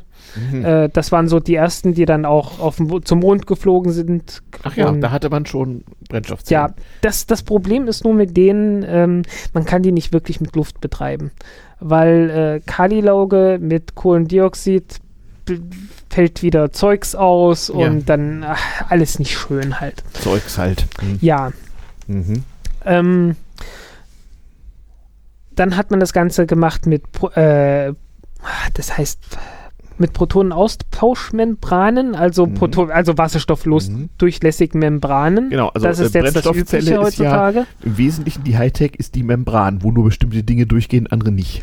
Genau. Mhm. Ähm, und man kann das Ganze auch mit Oxiden machen, mit festen Oxiden. Mhm. Das sind dann Hochtemperatur-Brennstoffzellen. Die sind, in, die sind dann trocken sozusagen? Die sind trocken. Mhm. Und also der, ja, erstens mal sind heißt Hochtemperatur? Paar hundert oder paar tausend Grad? Paar hundert, also okay. so 600. Okay. Also schon richtig heiß. Die mhm. können richtig heiß werden. Und mhm. die Temperatur auch. ist auch durchaus ein Problem, mhm. weil dann, die, dann dehnen sich diese Stapel von diesen ja. Zellen aus ja. und mhm. schrumpfen ja, wieder zusammen. Dann hat man diese ganzen mechanischen Kräfte. Mhm. Ähm, das Ganze geht relativ leicht auch kaputt. Mhm. Ähm, auch einfach, also das ist ein generelles Problem bei Brennstoffzellen im Betrieb äh, gehen, zersetzen die sich langsam. Die werden langsam immer, immer ineffizienter, immer schlechter. Mhm. Also über, über 1000 Betriebsstunden verlieren die 0,2 Prozent äh, Effizienz einfach mal. Ja, das klingt nicht so schlimm. Mhm. Das ist beim Auto vielleicht auch noch okay. Mhm. Aber wenn du jetzt sagst, okay, wir wollen mit Wasserstoff Energie speichern mhm. und dann so kraftwerksmäßig einfach mal den Strom liefern damit, mhm, mhm, dann darfst du nicht vergessen, dass ein Jahr 8000, äh, ja. 8000 Stunden hat ja. und du so ein Kraftwerk halt auch irgendwie nicht nur ein Jahrzehnt mhm. betreiben willst mhm. und dann verliert deine Brennstoffzelle halt in der Zeit mhm. mal eben so 20% Effizienz oder sowas. Also, aber das sind jetzt ernsthafte Dimensionen. Man möchte also Brennstoffzellen bauen, wo man sozusagen das, ähm, das so die, Kraftwerk nebenan hat. Das sind so die Visionen, die man hat. Und da ist dann so die Jahresgesamtleistung eines mittelgroßen Kraftwerkes ist dann da so gespeichert. Ja, man hat halt irgendwo einen Wasserstoffspeicher. Also es ist ja diese, diese Vorstellung von der Wasserstoffwirtschaft. Äh, ne? Ja dass man irgendwie Energie als Wasserstoff speichert. Possibly go wrong. Man hat dann also nichts, so überhaupt nichts. H2 statt H5, ja, so irgendwo im, äh, in, ja. im Untergrund. Ja, ja, also da gibt es dann verschiedene Konzepte. In einem Salzstock oder so. Es gibt verschiedene Konzepte dazu. Ah, und die sind alle völlig ungefährlich, nehme ich an. Ähm, ja, ähm, sie sind vor allen Dingen alle zusammen sehr ineffizient. Das ist mein Mist. großes Problem mit den Dingern. Ineffizient. Ähm, also man muss unglaublich viel Strom reinstecken, damit man mal so ein bisschen Wasserstoff hat. Genau. Ähm, Wasserstoff äh, Brennstoffzellen gelten immer wieder als extrem effizient. Mhm. Ja, wahrscheinlich um, um effizient im Sinne von um, äh, sie machen effizient aus den Betriebsmitteln anschließend wieder Strom. Aber um erstmal dieses hier zu stellen, auch nicht so richtig. Auch nicht, auch nicht so richtig. Woher ähm, kommt das dann alles? Ist das alles Marketing? Also, in der Theorie sind sie sehr effizient. Ach so. Wenn du, wenn du eine, wenn du so die, die Brennstoffzelle von einem, äh, von einem Auto ausbaust und mhm. damit irgendwie ein Handy betreibst, dann sind die super effizient. Mhm. Also wenn du sehr wenig Strom rausholst, dann, die, dann kommst du locker auf so 70 und teilweise auch mehr als 70 Prozent Effizienz. Mhm. Im praktischen Betrieb wirst du das nicht machen, weil äh, so eine Brennstoffzelle ist irgendwie sehr, sehr teuer und du willst nicht ein paar tausend Euro ausgeben, nur um dann mit 10 Watt einen Laptop betreiben zu können. Das willst du nicht machen. Mhm. Du willst aus dieser Brennstoffzelle so viel Leistung rausholen, wie es nur irgendwie geht, mhm. damit sich das auch nur näherungsweise entfernt finanziell irgendwie lohnt. Mhm, mhm. Und dann bist du halt bei so mh, mm, mal eben so 50, teilweise auch unter 50 Prozent Effizienz. Mhm. Teilweise auch über 50 Prozent. Das hängt dann auch vom Alter der Brennstoffzelle ab, äh, von der genauen Konstruktion der Brennstoffzelle. Mhm. Und ähm, ja, so heißen, da geht schon mal die Hälfte der Energie verloren. Mhm, mh, mh, Dann geht in der Speicherung des Wasserstoffs irgendwie immer Energie verloren. Mhm. Wir reden nachher drüber, äh, was für Möglichkeiten es da gibt, aber das mhm. sind meistens so 15 bis 25 Prozent. Mhm. Ähm, 15 Prozent sind es eher so bei Druckspeicherung, also wenn man wirklich Wasserstoff als Gas speichern möchte. Mhm. Ähm, 25 Prozent bei den anderen Alternativen, die etwas mhm. weniger anspruchsvoll sind. Mhm. Äh, für, zumindest für die Speicherung. Ähm, und natürlich musst du den, das Zeug auch irgendwie erzeugen. Mhm. Und äh, da ist die Effizienz dann auch irgendwie nicht mehr so toll. Ich hatte mhm. mich da mal mit einem Hersteller unterhalten, äh, der tatsächlich sehr offen war. Äh, ich werde ihm den Gefallen tun, jetzt nicht sagen, welche Firma das ist. Ähm, aber äh, die meinten halt, naja, so, man kommt so auf im Schnitt 60% Effizienz mhm, raus. Mhm, ähm, das läuft übrigens dann auch wieder mit diesen äh, Protonen, Proton Exchange Membranes. Ich weiß nie, wie die auf Deutsch heißen. Also diese, mhm. diese protondurchlässigen Membranen, damit mhm. kann man auch Elektrolyse betreiben. Ah. Und die sind dafür auch äh, insofern sehr gut geeignet, mhm. weil die sehr gut auf Schwankungen reagieren können. Mhm. So klassische Elektrolysezellen kommen damit nicht so gut zurecht. Deswegen wird das meistens dort benutzt. Mhm aber du hast halt das Problem, die Effizienz am Anfang ist mehr als 60 Prozent, mhm. aber am Ende der Lebensdauer ist dann unter 60 Prozent und am Schnitt mhm. kommst du so auf 60 Prozent. Hast du halt da auch schon wieder 40 Prozent Verlust. Mhm. Und äh, also die praktischen Systeme, bei denen halt, bei denen man sagt, ja, okay, wir speichern Strom als Wasserstoff und holen dann in Form von äh, mit Brennstoffzellen den, mhm. den Strom wieder raus. Bist du am Ende so bei 30 Prozent oder was sind der Größenordnung? Naja, gut. Plus, minus. Gut, das ist beim Verbrennen von Benzin in Motoren auch nicht anders, nicht? Also, äh, äh, ja, aber davon haben wir ja genug und wir holen ja. das ja bloß aus der Erde. Also, ja. das ist ja nicht. Ja, ja. Nein, also, äh, das, das Ding ist halt, die Frage ist, gibt es bessere Alternativen? Ja, also meine, meine, Vorstellung wäre, könnten wir nicht irgendwie nützliche Dinge mit Strom herstellen? Könnten wir nicht hm. irgendwie, keine Ahnung, Al Alkohol herstellen zum Beispiel? Und den dann benutzen. Hm. Ähm, ja, sowas kann man machen. Äh, ah, also man kann sowas wie Methan herstellen, mhm. zum Beispiel. Äh, mhm. Man kann sowas wie Ammoniak herstellen, mhm. Haber-Bosch-Prozess. Mhm. Ähm, und der erste Schritt davon ist immer erstmal Wasserstoff herstellen. Ach so. Also es wird im Zweifel, ähm, wenn da die Kette weitergeht und nichts ohne Verlust geht, genau wird der Verlust halt mehr Mist. Und es, also es geht meistens, es geht meistens so ungefähr ein Viertel verloren. Ich habe mir halt so einen schönen Windpark vorgestellt, so wo man so seine Hütte daneben hat und, und aus dem Hahn an der Wand kommt so reiner Alkohol raus oder so. Ja, ja, nee. Ähm, Mist. Also, wie gesagt, das Problem ist einfach daran, die Effizienz läuft so auf die Größenordnung von 30 Prozent hinaus. Ja, immerhin. Mit der Technik, die man hat. Wenn ich das mit, wenn ich, wenn ich aus Windalkohol machen kann mit 30 Prozent, ist Ja, aber es, es, gibt, es gibt bessere Möglichkeiten. Ah, verstehe. Die sind teilweise echt primitiv. Und wenn die jetzt auch noch CO2 verbrauchen würden, dann hätten wir ja gleich ein paar gelöst. Hm, äh, das tun sie nicht ganz. Aber ähm, eine, eine Alternative, in der jetzt gerade in Hamburg, da mhm. wird so eine Versuchsanlage gebaut, ähm, schon größer und man will jetzt in den nächsten zwei, drei Jahren dann auch richtig mhm. große Anlagen bauen. Mhm. Da macht man einfach Steine heiß. Ah, also man, man, man der nimmt Nacht, so. Der man gute nimmt, alte Nachtspeicherofen. Genau, bloß eben mit richtig hohen Temperaturen und in richtig, richtig groß. Ah, man füllt ein äh, altes Kohlebergwerk mit, mit besonderen Steinen und macht die warm. Ähm, noch nicht mal so besondere Steine, also es mhm. ist letzten Endes irgendwelche Lava oder so. Also, man ähm, kann auch einen Berg aufheizen einfach. Also man, man nimmt irgendein Gestein, das kein Sediment ist. Also ja. wirklich so, so sowas mhm. wie Basalt ja, oder, ja, Granit oder so, mhm. weil das, das ist, das ist mhm. wärmebeständig. Stein halt. Mhm macht daraus so kleines Zeug, so, so zwei, mhm. drei Zentimeter, also was ja. man halt so Kieselsteingröße halt mhm. hat und äh, kippt davon ein paar tausend Tonnen in, in einen Speicher rein. Mhm. Ähm, bisschen Isolierung ringsrum, braucht ja. man gar nicht mal so sehr viel, okay. weil umso größer die Dinger werden, umso weniger äh, Oberfläche hat man außen. Richtig. Mhm, mhm. Und umso weniger äh, Wärme geht da auch nach außen verloren. Mhm. Naja, und dann hat man halt so einen Heißluftföhn sozusagen, mhm. industriell in groß, mhm. äh, und ähm, macht damit die Steine heiß, einfach mit elektrischem Strom und bringt die so auf Temperaturen von so 700, 750 Grad oder so. Und wie kriegt man da wieder Strom raus? Indem man mit den heißen Steinen nochmal äh, äh, Dampf macht. Ach so. Also man, man holt einfach. Ist das nicht auch schrecklich ineffizient? Äh, erstaunlicherweise nicht so ineffizient. Also wenn man das Ganze groß baut und wirklich äh, darauf achtet, dass man nicht irgendwie einen offenen Zyklus da irgendwie fährt, mhm. sondern wirklich äh, alles, was an Abwärme ist, wieder reinnimmt, ja. Äh, ja. da kommt man so auf 45 Prozent. Ah, okay. Naja, gedacht, so, ein, ja. so, ein, so, eine Dampfturbine, die ja, kann ja, durchaus ist, so ja, ja, 50 Prozent rausholen. Du hast halt mhm. noch so ein bisschen Verluste, weil äh, ich meine, du musst ja. Wir wissen ja, von nichts kommt nichts, nichts geht ohne Verlust. Mhm, ja. Genau, aber du hast halt so Effizienzen wie in einem Kohlekraftwerk. Mhm. Und der Witz ist halt, du kannst so einen Speicher dann auch einfach neben einem Kohlekraftwerk daneben bauen. Hm, aber und dann, dann einfach immer noch Kohle, verdammt. Ähm, naja, du kannst dann halt sagen, nee, wir verbrennen jetzt nicht die Kohle und erzeugen damit unseren Dampf, sondern hm. wir nehmen jetzt halt die heißen Steine und erzeugen damit den Dampf. Ja. Ah. Und du kannst dann auch sagen, ja, okay, die Sache mit der Kohle lassen wir jetzt irgendwie einfach weg. Mhm. Und wir haben jetzt halt aber dafür schon mal äh, mhm. irgendwie alles dastehen, was wir für den Speicher brauchen. Und du brauchst mhm. dann halt praktisch nur noch die Steine ankern ähm, und die, die nötige Technik mhm. ringsum bauen. Und du kriegst damit äh, einen vergleichsweise billigen Speicher realisiert. Ja, ja, ja. Das hat halt nur noch niemand in groß gebaut. Ach so. Also bei der Technik sind wir wirklich so auf den Stand wie in den 1950er Jahren bei den Pumpspeicherkraftwerken. Mhm. Jeder wusste, so im Prinzip kann man das machen. Mhm.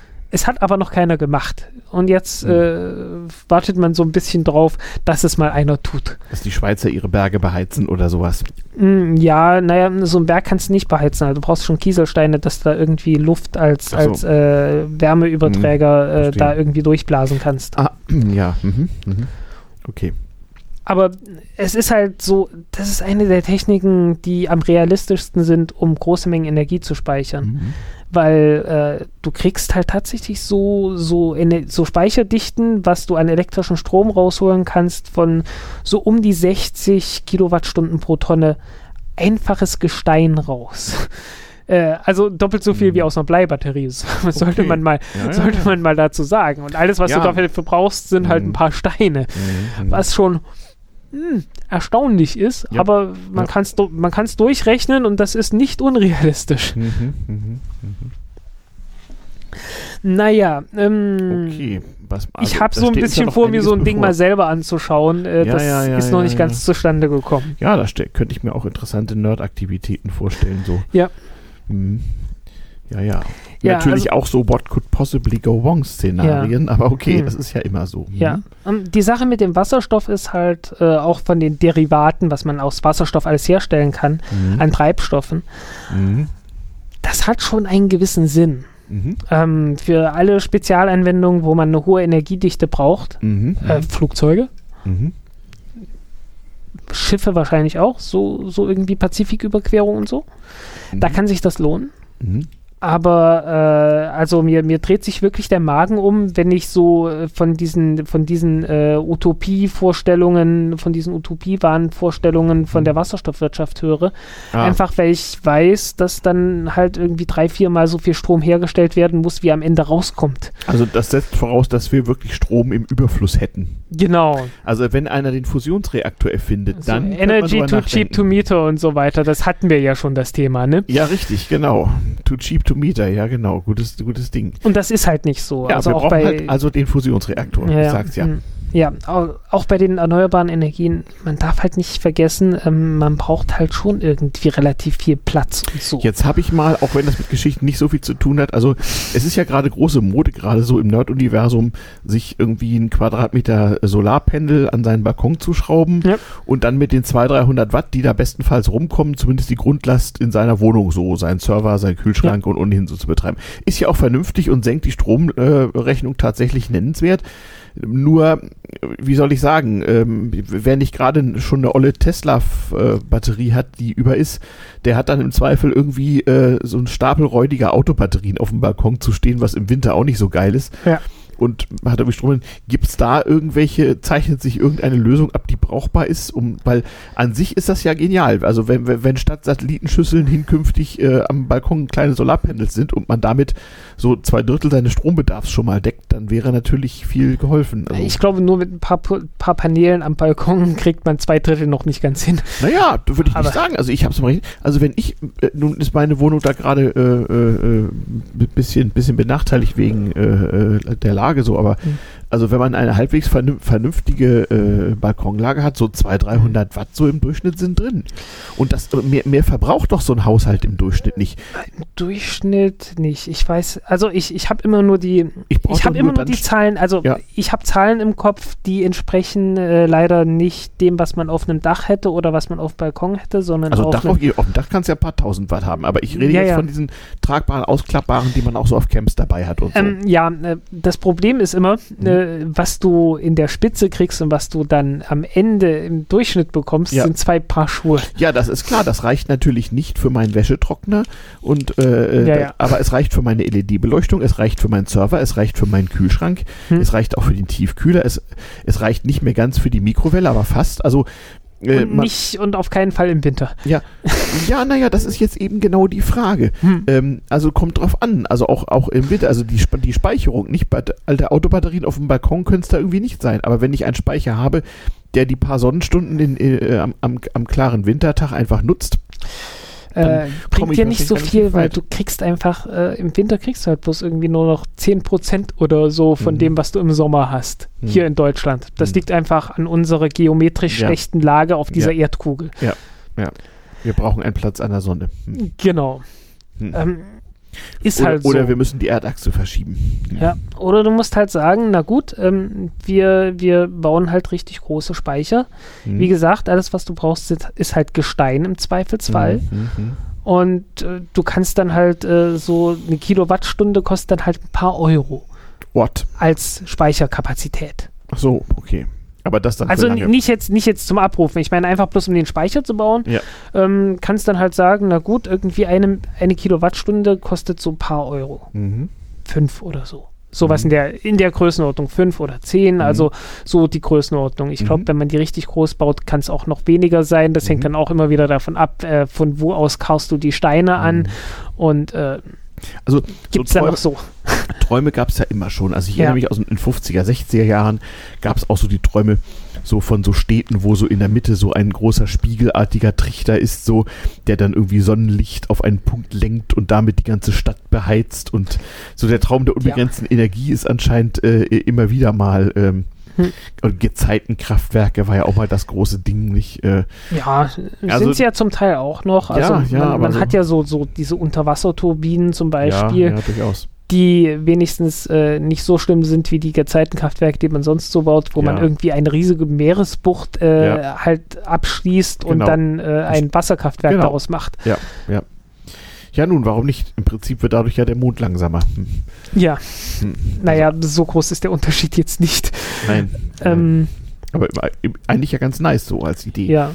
Ähm, Brennstoffzelle, Brennstoffzelle ja. Ähm, ja. sollte man vielleicht auch noch sagen. Ja man ist natürlich an der Entwicklung dran. Ähm, Seit wann entwickelt man ernsthaft Brennstoffzellen? Weil die Erfindung ist auch da, die ist schon uralt irgendwie. Ne? So. Ja, ja, wie gesagt, 1836 irgendwie ja, genau, oder sowas. Genau, genau. Die erste. Also ne, so, ne, so viel zum 39, Thema, sorry. So, so viel zum Thema auf, aufforderungsvolle wissenschaftliche Kleinarbeit. Kann schon mal 100 Jahre dauern. Hm? Ja, ja, so 100 ja. Jahre hat es gebraucht, bis man die erste hatte, die so halbwegs was brachte. Das waren dann so Und wie gesagt, damit ist man zum Mond geflogen.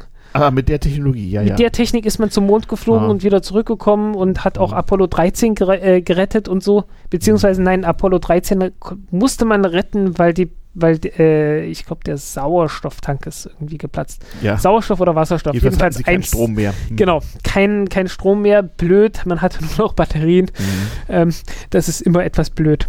Ja. Ähm, ja, entsprechend wurde es dann auch etwas kalt und äh, ja, also ja. Man, man war sehr froh, als man wieder zurück war. Mhm.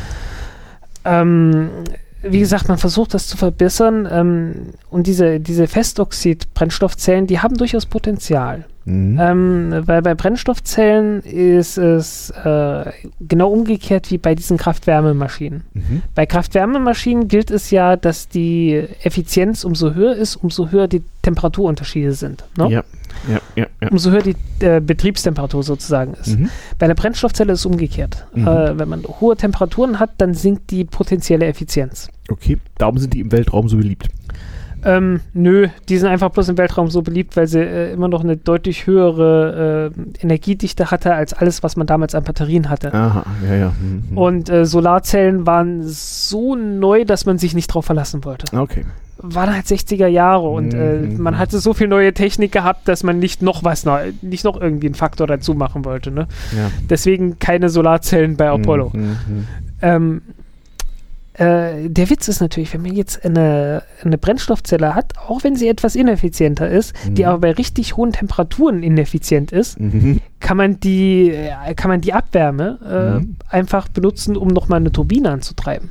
Okay und zwar effizient anzutreiben. So heißt, mhm. dann kann man äh, praktisch aus der Abwärme nochmal Strom, äh, noch Strom gewinnen und dann zusammen mhm. äh, eine deutlich höhere Effizienz erzeugen. Mhm. Also dann, dann kommt man auch mal so vielleicht auf 70 Prozent in der Theorie ah, zumindest. Ja. Okay. Also in einer Theorie, die, die äh, gewisse praktische Relevanz vielleicht auch hat. Mhm. mhm. Ähm, umgekehrt äh, ist man halt auch am, am Arbeiten, weil auch diese Festoxid-Technik äh, äh, lässt sich umkehren. Also man kann damit auch wieder Wasserstoff herstellen. Ähm, das hat wiederum den Vorteil, äh, wenn man Wasserstoff spaltet, nicht mit einfachem Wasser, so bei, bei Zimmertemperatur, sondern mhm. mit heißem Dampf, mhm. dann wird es effizienter. Mhm. Also man kann da durchaus eine Effizienz von über 100 Prozent sozusagen erreichen. Mhm. Mhm. Ähm, einfach weil die Energie dann nicht mehr aus dem Strom kommt, sondern aus der Wärme. Mhm. Verstehe ich. Und äh, es gibt so, es gibt dann halt so Systeme, die dann auch ähm, so, so äh, Roundtrip-Effizienzen haben, also mhm. von wegen äh, Energiespeichern und wieder erzeugen wo man dann so auf 40 Prozent oder sowas mhm. kommt. Aber sag mal. Aber hat halt immer noch ja. den Nachteil, dass die Dinge ja. zu sehr, zu schnell wieder auseinanderfallen. Ja. Also das mhm. ist noch nicht ausgereift. Ja, wie, wie so alles. Und es dauert wie, wie immer länger, aber äh, ja, verdammt, also die Sache mit den Wirkungsgraden und Effizienzen, also die ist offensichtlich langfristig nun mal so, dass man froh sein kann, wenn äh, alles so mit 50% Verlust in der Gesamtkette irgendwie funktioniert, ist es wahrscheinlich okay. Also, bei allem, was richtig groß ist, ja. ja. Akkus sind ja meistens so bei 80, 90 Prozent. Ja, Hängt dann immer davon ab, wie mhm. schnell man lädt. Ja, ja. Wenn man schnell laden will, entsteht sehr viel Wärme. Entsprechend mhm. äh, hat man dann höhere Verluste. Kennt man vom Handy, ja. Mhm. ja. Aber, also gut, müssen wir halt mitleben. Also nun ist die Frage, was heißt Verlust? Ähm, mhm. In der Tat, meistens besteht der Verlust ja wahrscheinlich wirklich darin, dass äh, bei diesen ganzen Prozessen eh, so, sogenannte oder auch Abwärme entsteht. Oder was ist, was für Verluste gibt es noch so? Ähm, oder einfach ja, äh, en en endotherme chemische Reaktionen, wo irgendwelche Stoffe sich umsetzen und dann ist die Energie weg. Äh. Ja, die Frage ist dann halt, kann man das benutzen oder nicht? Meistens entsteht mhm. die Abwärme äh, in Temperaturbereichen, wo man sie nicht mehr nutzen kann. Ja. Äh, Abwärme von Träg, so lau also, Abwärme ja. in Form von lauwarmem Wasser ist halt scheiße. Ja. Trägt, ähm, trägt zur Erwärmung des Planeten bei. Ja, zur Abkühlung, aber egal. Ach so. Äh, mhm. ähm, in, der, in, der, in der Endbilanz. Das ist eine so. sehr merkwürdige Sache. Egal. Okay. Ähm, ja, ja, äh, das können wir ja später mal machen. Genau. Mhm. Krass. Ja, also. Äh, aber, aber wie gesagt, auch früher, ne? die Leute haben ja nicht Kosten und nicht Mühe gescheut. Also mhm. äh, auch hier wieder so dieser ja. Spruch, diesen Aufwand würde ja niemand treiben, der galt nie in keinem Bereich. Also mhm. ganz erstaunlich irgendwie. Also ich bin halt, äh, wie gesagt, ich bin, ich bin da etwas skeptisch, mhm. weil ähm, die Flächen, die gerade so von, von Solarkraftwerken äh, in Anspruch genommen werden, auch einfach die, die Zahl der Windkraftanlagen, mhm. äh, ist halt dann doch ziemlich groß. Hm. Und äh, man sollte den Leuten nicht ganz absprechen, dass sie äh, auch gewisse ästhetische Bedürfnisse haben äh, und vielleicht ja. doch ab und zu mal irgendwie eine Landschaft ohne so eine Windkraftanlage sehen ja. wollen, weil ich ja. kenne das halt bei mir aus der Gegend und es ist halt, ähm, es gibt halt nicht mehr so viele Ecken, wo dann wirklich keine stehen. inzwischen wird ja nichts mehr gebaut irgendwie wegen irgendeines bürokratischen aus. Andererseits ja, im Wesentlichen wegen der Förderung, die, die, die, dann, weil die, die sind halt nicht mehr wirtschaftlich, weil ähm, Windräder, wenn du noch mehr Windräder baust, dann hast du halt noch mehr Windräder, die zur gleichen Zeit Strom ja, erzeugen ja, ja. wie alle anderen Windräder. Das ist genau ja das, was sie nicht wollen. Also es fehlt der Stromspeicher. Aber mir hat genau. heute, heute gerade einer erzählt, wenn Brandenburg demnächst austrocknet und keine Landwirtschaft mehr geht, dann können wir die Flächen ja vollstellen. Von daher, hm. Hm, ja. wie, wie, immer, es trifft, es trifft immer die Armen am Ende. Ja, ja. also wie gesagt, ich bin da ein bisschen skeptisch, ja. äh, weil es halt einfach, äh, weil der Flächenbedarf halt dann doch mhm man sollte es machen. Man muss dafür auch gewisse Flächen äh, opfern. Aber es geht nicht aber man sollte, in der Wüste und hertransportieren. Das geht nicht. Das geht schon, aber dann hast du halt Kabel in der Wüste oder so. Und ähm, ähm, willst du dich davon abhängig machen? Ja. ja. Ich meine. Ähm, Jetzt haben wir auch Pipelines. Ja, wir sind auch heute abhängig von Öl und so weiter ja, und ja. von Gas von diversen, von diversen Ecken. Ja, genau. Aber ähm, dafür haben wir auch Krieg in Syrien und so. Ja, gut. Und äh, haben Libyen irgendwie befreit al, und so. Al, also, warten, also warten wir auf Helium 3 und auf. Äh naja, Helium 3, äh, äh, nicht dieser Rand, bitte nicht. Okay, ich, ich wollte auch nur mal, weil wir ja doch an Bord dieser Raumstation sind, äh, mal so ein bisschen. Ähm, ja die Dimension der Probleme sozusagen ein wenig andeuten. Ja, Mensch, haben wir es so ein bisschen, du faltest deinen Zettel zusammen. Ja, wir ja. haben es mehr oder weniger, glaube ich, äh, ja. Also umrissen, ja fast, umrissen. Also ich glaube, die, ich glaube, die Lithium, ich glaube, die Lithium-Ionen-Akkus haben wir in, in einiger Ausführlichkeit behandelt. Ja. Ähm, anderes sicherlich nicht, das tut mir leid. Es gibt auch noch viele andere Techniken, also so mhm. Redox-Flow-Batterien, äh, mhm. was halt äh, eine Batterietechnik ist mit relativ niedriger äh, Speicherdichte, mhm. mhm. ähm, wo man dann so riesigen große Tanks voller Chemikalien hat, die man dann äh, mhm. über Membran zusammenbringt. Ah, ja. Und äh, das Ganze funktioniert wieder so ähnlich wie eine Brennstoffzelle fast, mhm, plus halt im geschlossenen Kreislauf. Ähm, äh, also ihr könnt mich jederzeit äh, erschlagen. Ich habe mit Sicherheit irgendetwas vergessen. Ähm, mhm. Es gibt wirklich sehr, sehr viel bei diesem Thema zu tun und mhm. zu sagen und äh, mhm. man vergisst notwendigerweise vieles. Mhm. Mhm. Auch weil die Zeit halt begrenzt ist. Ach naja, es ist ja, ist ja ein Podcast. Wir haben jetzt so knappe zweieinhalb Stunden. Das ist doch so, wie der deutsche Podcast gefälligst zu sein hat. Ja. Also erstmal, Frank, vielen, vielen, vielen, vielen Dank. Ja, also ja. Ähm, man glaubt ja gar nicht, hm. was in, was in 200 Jahren äh, Technikgeschichte ja. zu so einem Thema so alles drin ist. Ja, ja. Und zumindest kann der Hörer, konnte der Hörer jetzt erfassen, wenn er bis hierhin durchgehalten hat, dass also tatsächlich äh, 200 mhm. Jahre aufopferungsvolle wissenschaftliche Kleinarbeit, äh, viele Irrwege, viele Versuche, viele äh, Technologien, an die noch keiner gedacht hat, ähm, tatsächlich mal langsam was gebracht haben. Ich meine, klar, das muss man mal klar so sagen. Also nach, nach den Akkus, die wir heute unseren Laptops haben, hätten wir uns zu Beginn des Mobiltelefonzeitalters vor gerade mal 25 Jahren noch die Finger geleckt. Ne? Absolut. Also ja. äh, halt einfach irgendwie hält dreimal so lang, äh, mhm. alleine schon von der Ladung her. Ja. Und äh, auch so, ich weiß nicht, Mhm. das zigfache an, an Zyklenfestigkeit. Ich weiß gar nicht, wie viel das damals war. Äh, die, die Zeiten habe ich nicht mitgemacht, als, als ja. Lithium-Akkus noch furchtbar teuer waren. Ja, Über ja, Preise haben wir gar nicht gesprochen. Stimmt, hey, es war teuer, also es, waren, es waren immer so Tausende, also die mhm. Anfang der 2000er Jahre hat man ja mhm. darüber gesprochen, dass man mhm. äh, Lithium-Akkus in Elektroautos einbauen könnte. Dann hat, haben die Leute gesagt, Science Fiction, viel zu teuer. Genau, ja, weil mhm. war ja auch vollkommen korrekt, ne? Äh, weil eine Kilowattstunde hat Tausende Euro gekostet. Mhm. Was, was willst du da mit einem Auto bauen, wo ja, du irgendwie so 100 Kilowattstunden ja, das brauchst? stimmt schon. Also so mein erster, also äh, gut, so tragbare Computer, die früher schon so mit Henkel dran, die wogen halt ein paar Kilo, aber mein erster so richtiger Laptop im heut, ungefähr im heutigen Format, den hatte ich so anno 1993 oder so, war von Toshiba, hatte ein weißes Gehäuse und ein Nickel-Cadmium-Akku. So einen hatte ich auch als Gebrauchtgerät irgendwann mal gekauft. Ja, die so kostet, Ende der 90er die kosteten Jahre. irgendwie 4000 D-Mark oder so. Also ja, meine nur 30 oder so. Aber es war richtig, ja, nee, die waren ja richtig teuer gewesen. Und, ja, ja. Und jedenfalls, äh, wenn bei so einem Ding dann so nach zwei Jahren der Nickel-Cadmium-Akku breit war, dann war dein Monatsbudget im Arsch. Dann musstest du für einen deutlich dreistelligen D-Mark-Betrag einen neuen Akku kaufen. Das war richtig Mist. Hm, ja, und Lithium-Ionen wurde noch teurer. Also ja, ja, na halt gut, das hatte man ja gar nicht. Das, also. Ja, ja, also ähm, die Preise sind halt echt gesunken. Mhm. Also das mhm. ist halt, das ist wirklich so, so ein Ding. Also von tausenden Euro auf so 200, unter 200 jetzt mhm. schon. Mhm. Also äh, so knapp über 100, glaube ich, mhm. macht Tesla. Das ist schon, das ist schon eine wahnwitzige Entwicklung. Mhm. Und äh, die Natrium-Ionen-Akkus, ähm, die ja eine ganz ähnliche Technik sind. Man mhm. hat halt statt, äh, statt Lithium hat man Natrium drin. Mhm. Man braucht ein bisschen andere Chemie für die Kathode, mhm. aber so prinzipiell ist das alles sehr, sehr ähnlich. Mhm. Ähm, aber man hat halt weniger teure Rohstoffe und mhm. man kann damit die Preise dann auch nochmal senken. Also da ist schon noch Potenzial mhm. drin, dass wir deutlich unter 100 Euro pro Kilowattstunde kommen. Mhm.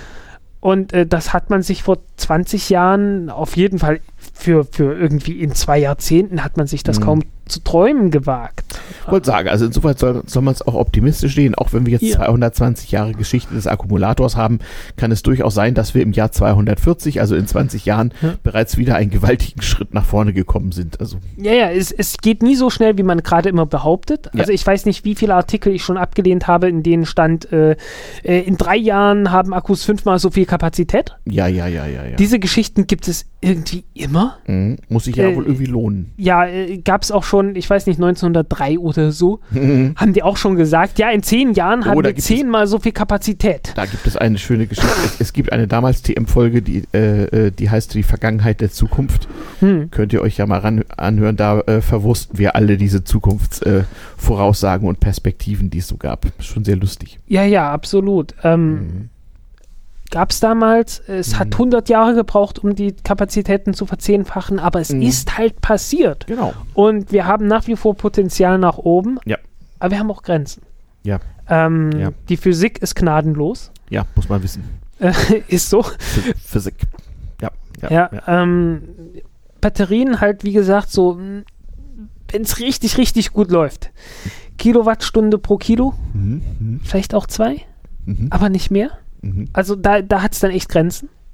Ähm, physikalisch sind wir sowieso bei ein paar Kilowattstunden pro Kilogramm irgendwie limitiert. Mhm. Ähm, wie gesagt, äh, Wasserstoff bringt, glaube ich, 40 oder so. Kann sein. Was so das höchste der Gefühle ist. Mhm. Das absolut höchste der Gefühle. Irgendwie mhm. so normale Brennstoffe sind so 12 Kilowattstunden pro Kilo. Ähm, wenn man mehr will, geht nicht mit Chemie geht nicht mit Chemie. Da müssen wir uns also auf die atomare Ebene begeben. Genau. Also da, da geht es dann wirklich nur noch so mit Kernspaltung und so. Ja. Und äh, wir haben derzeit keine Prozesse, um irgendwie. Ähm, Kann man Kerne wieder zusammenfügen und um Energie speichern? Naja, so ein Supernova kriegt das hin. Äh, aber wir nicht. wir kriegen es noch nicht hin. Ähm, das ist halt so entstehen, entstehen schwere Atome. Ja. So ist also die äh, auch so, auch so in, in normalen Sternen, im, im normalen Ablauf auch mit. Ja. Nicht ganz so viel, aber durchaus auch mit. Mhm.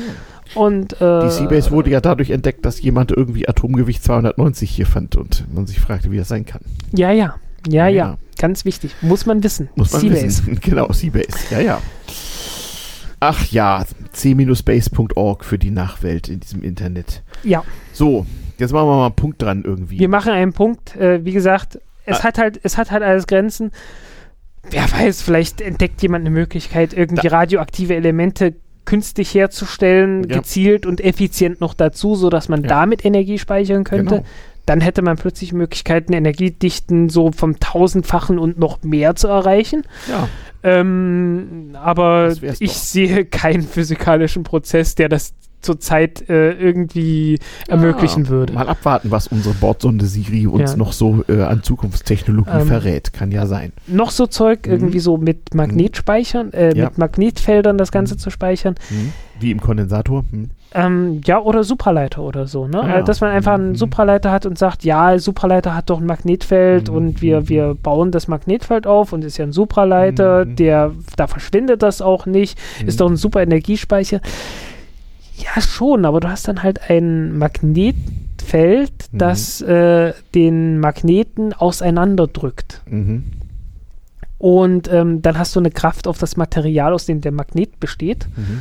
Und äh, die, die Kraft äh, äh ist dann praktisch, äh, begrenzt dann praktisch, wie viel Energie du speichern kannst. Mhm. Ähm, das gleiche gilt auch für Schwungradspeicher. Mhm, mhm, ne? So ein Schwungrad äh, wird halt, muss halt irgendwie von chemischen Kräften zusammengehalten mhm. werden. Also mhm. alle Materialien, die wir haben, werden von chemischen Kräften zusammengehalten. Und das sind die gleichen Kräfte, die auch die Moleküle zusammenhalten, äh, die in dem Brennstoff sind. Mhm.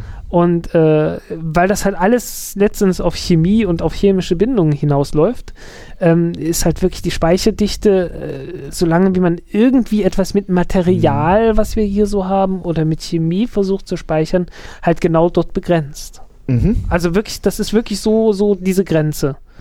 Ähm, man sollte auch nicht was ich glaube ich auch nicht erwähnt habe, wenn man so Brennstoff, so einen Brennstoff hat wie Benzin oder Wasserstoff, ja. da unterstärkt man natürlich auch immer wieder die, den Sauerstoff in der Luft. Mhm.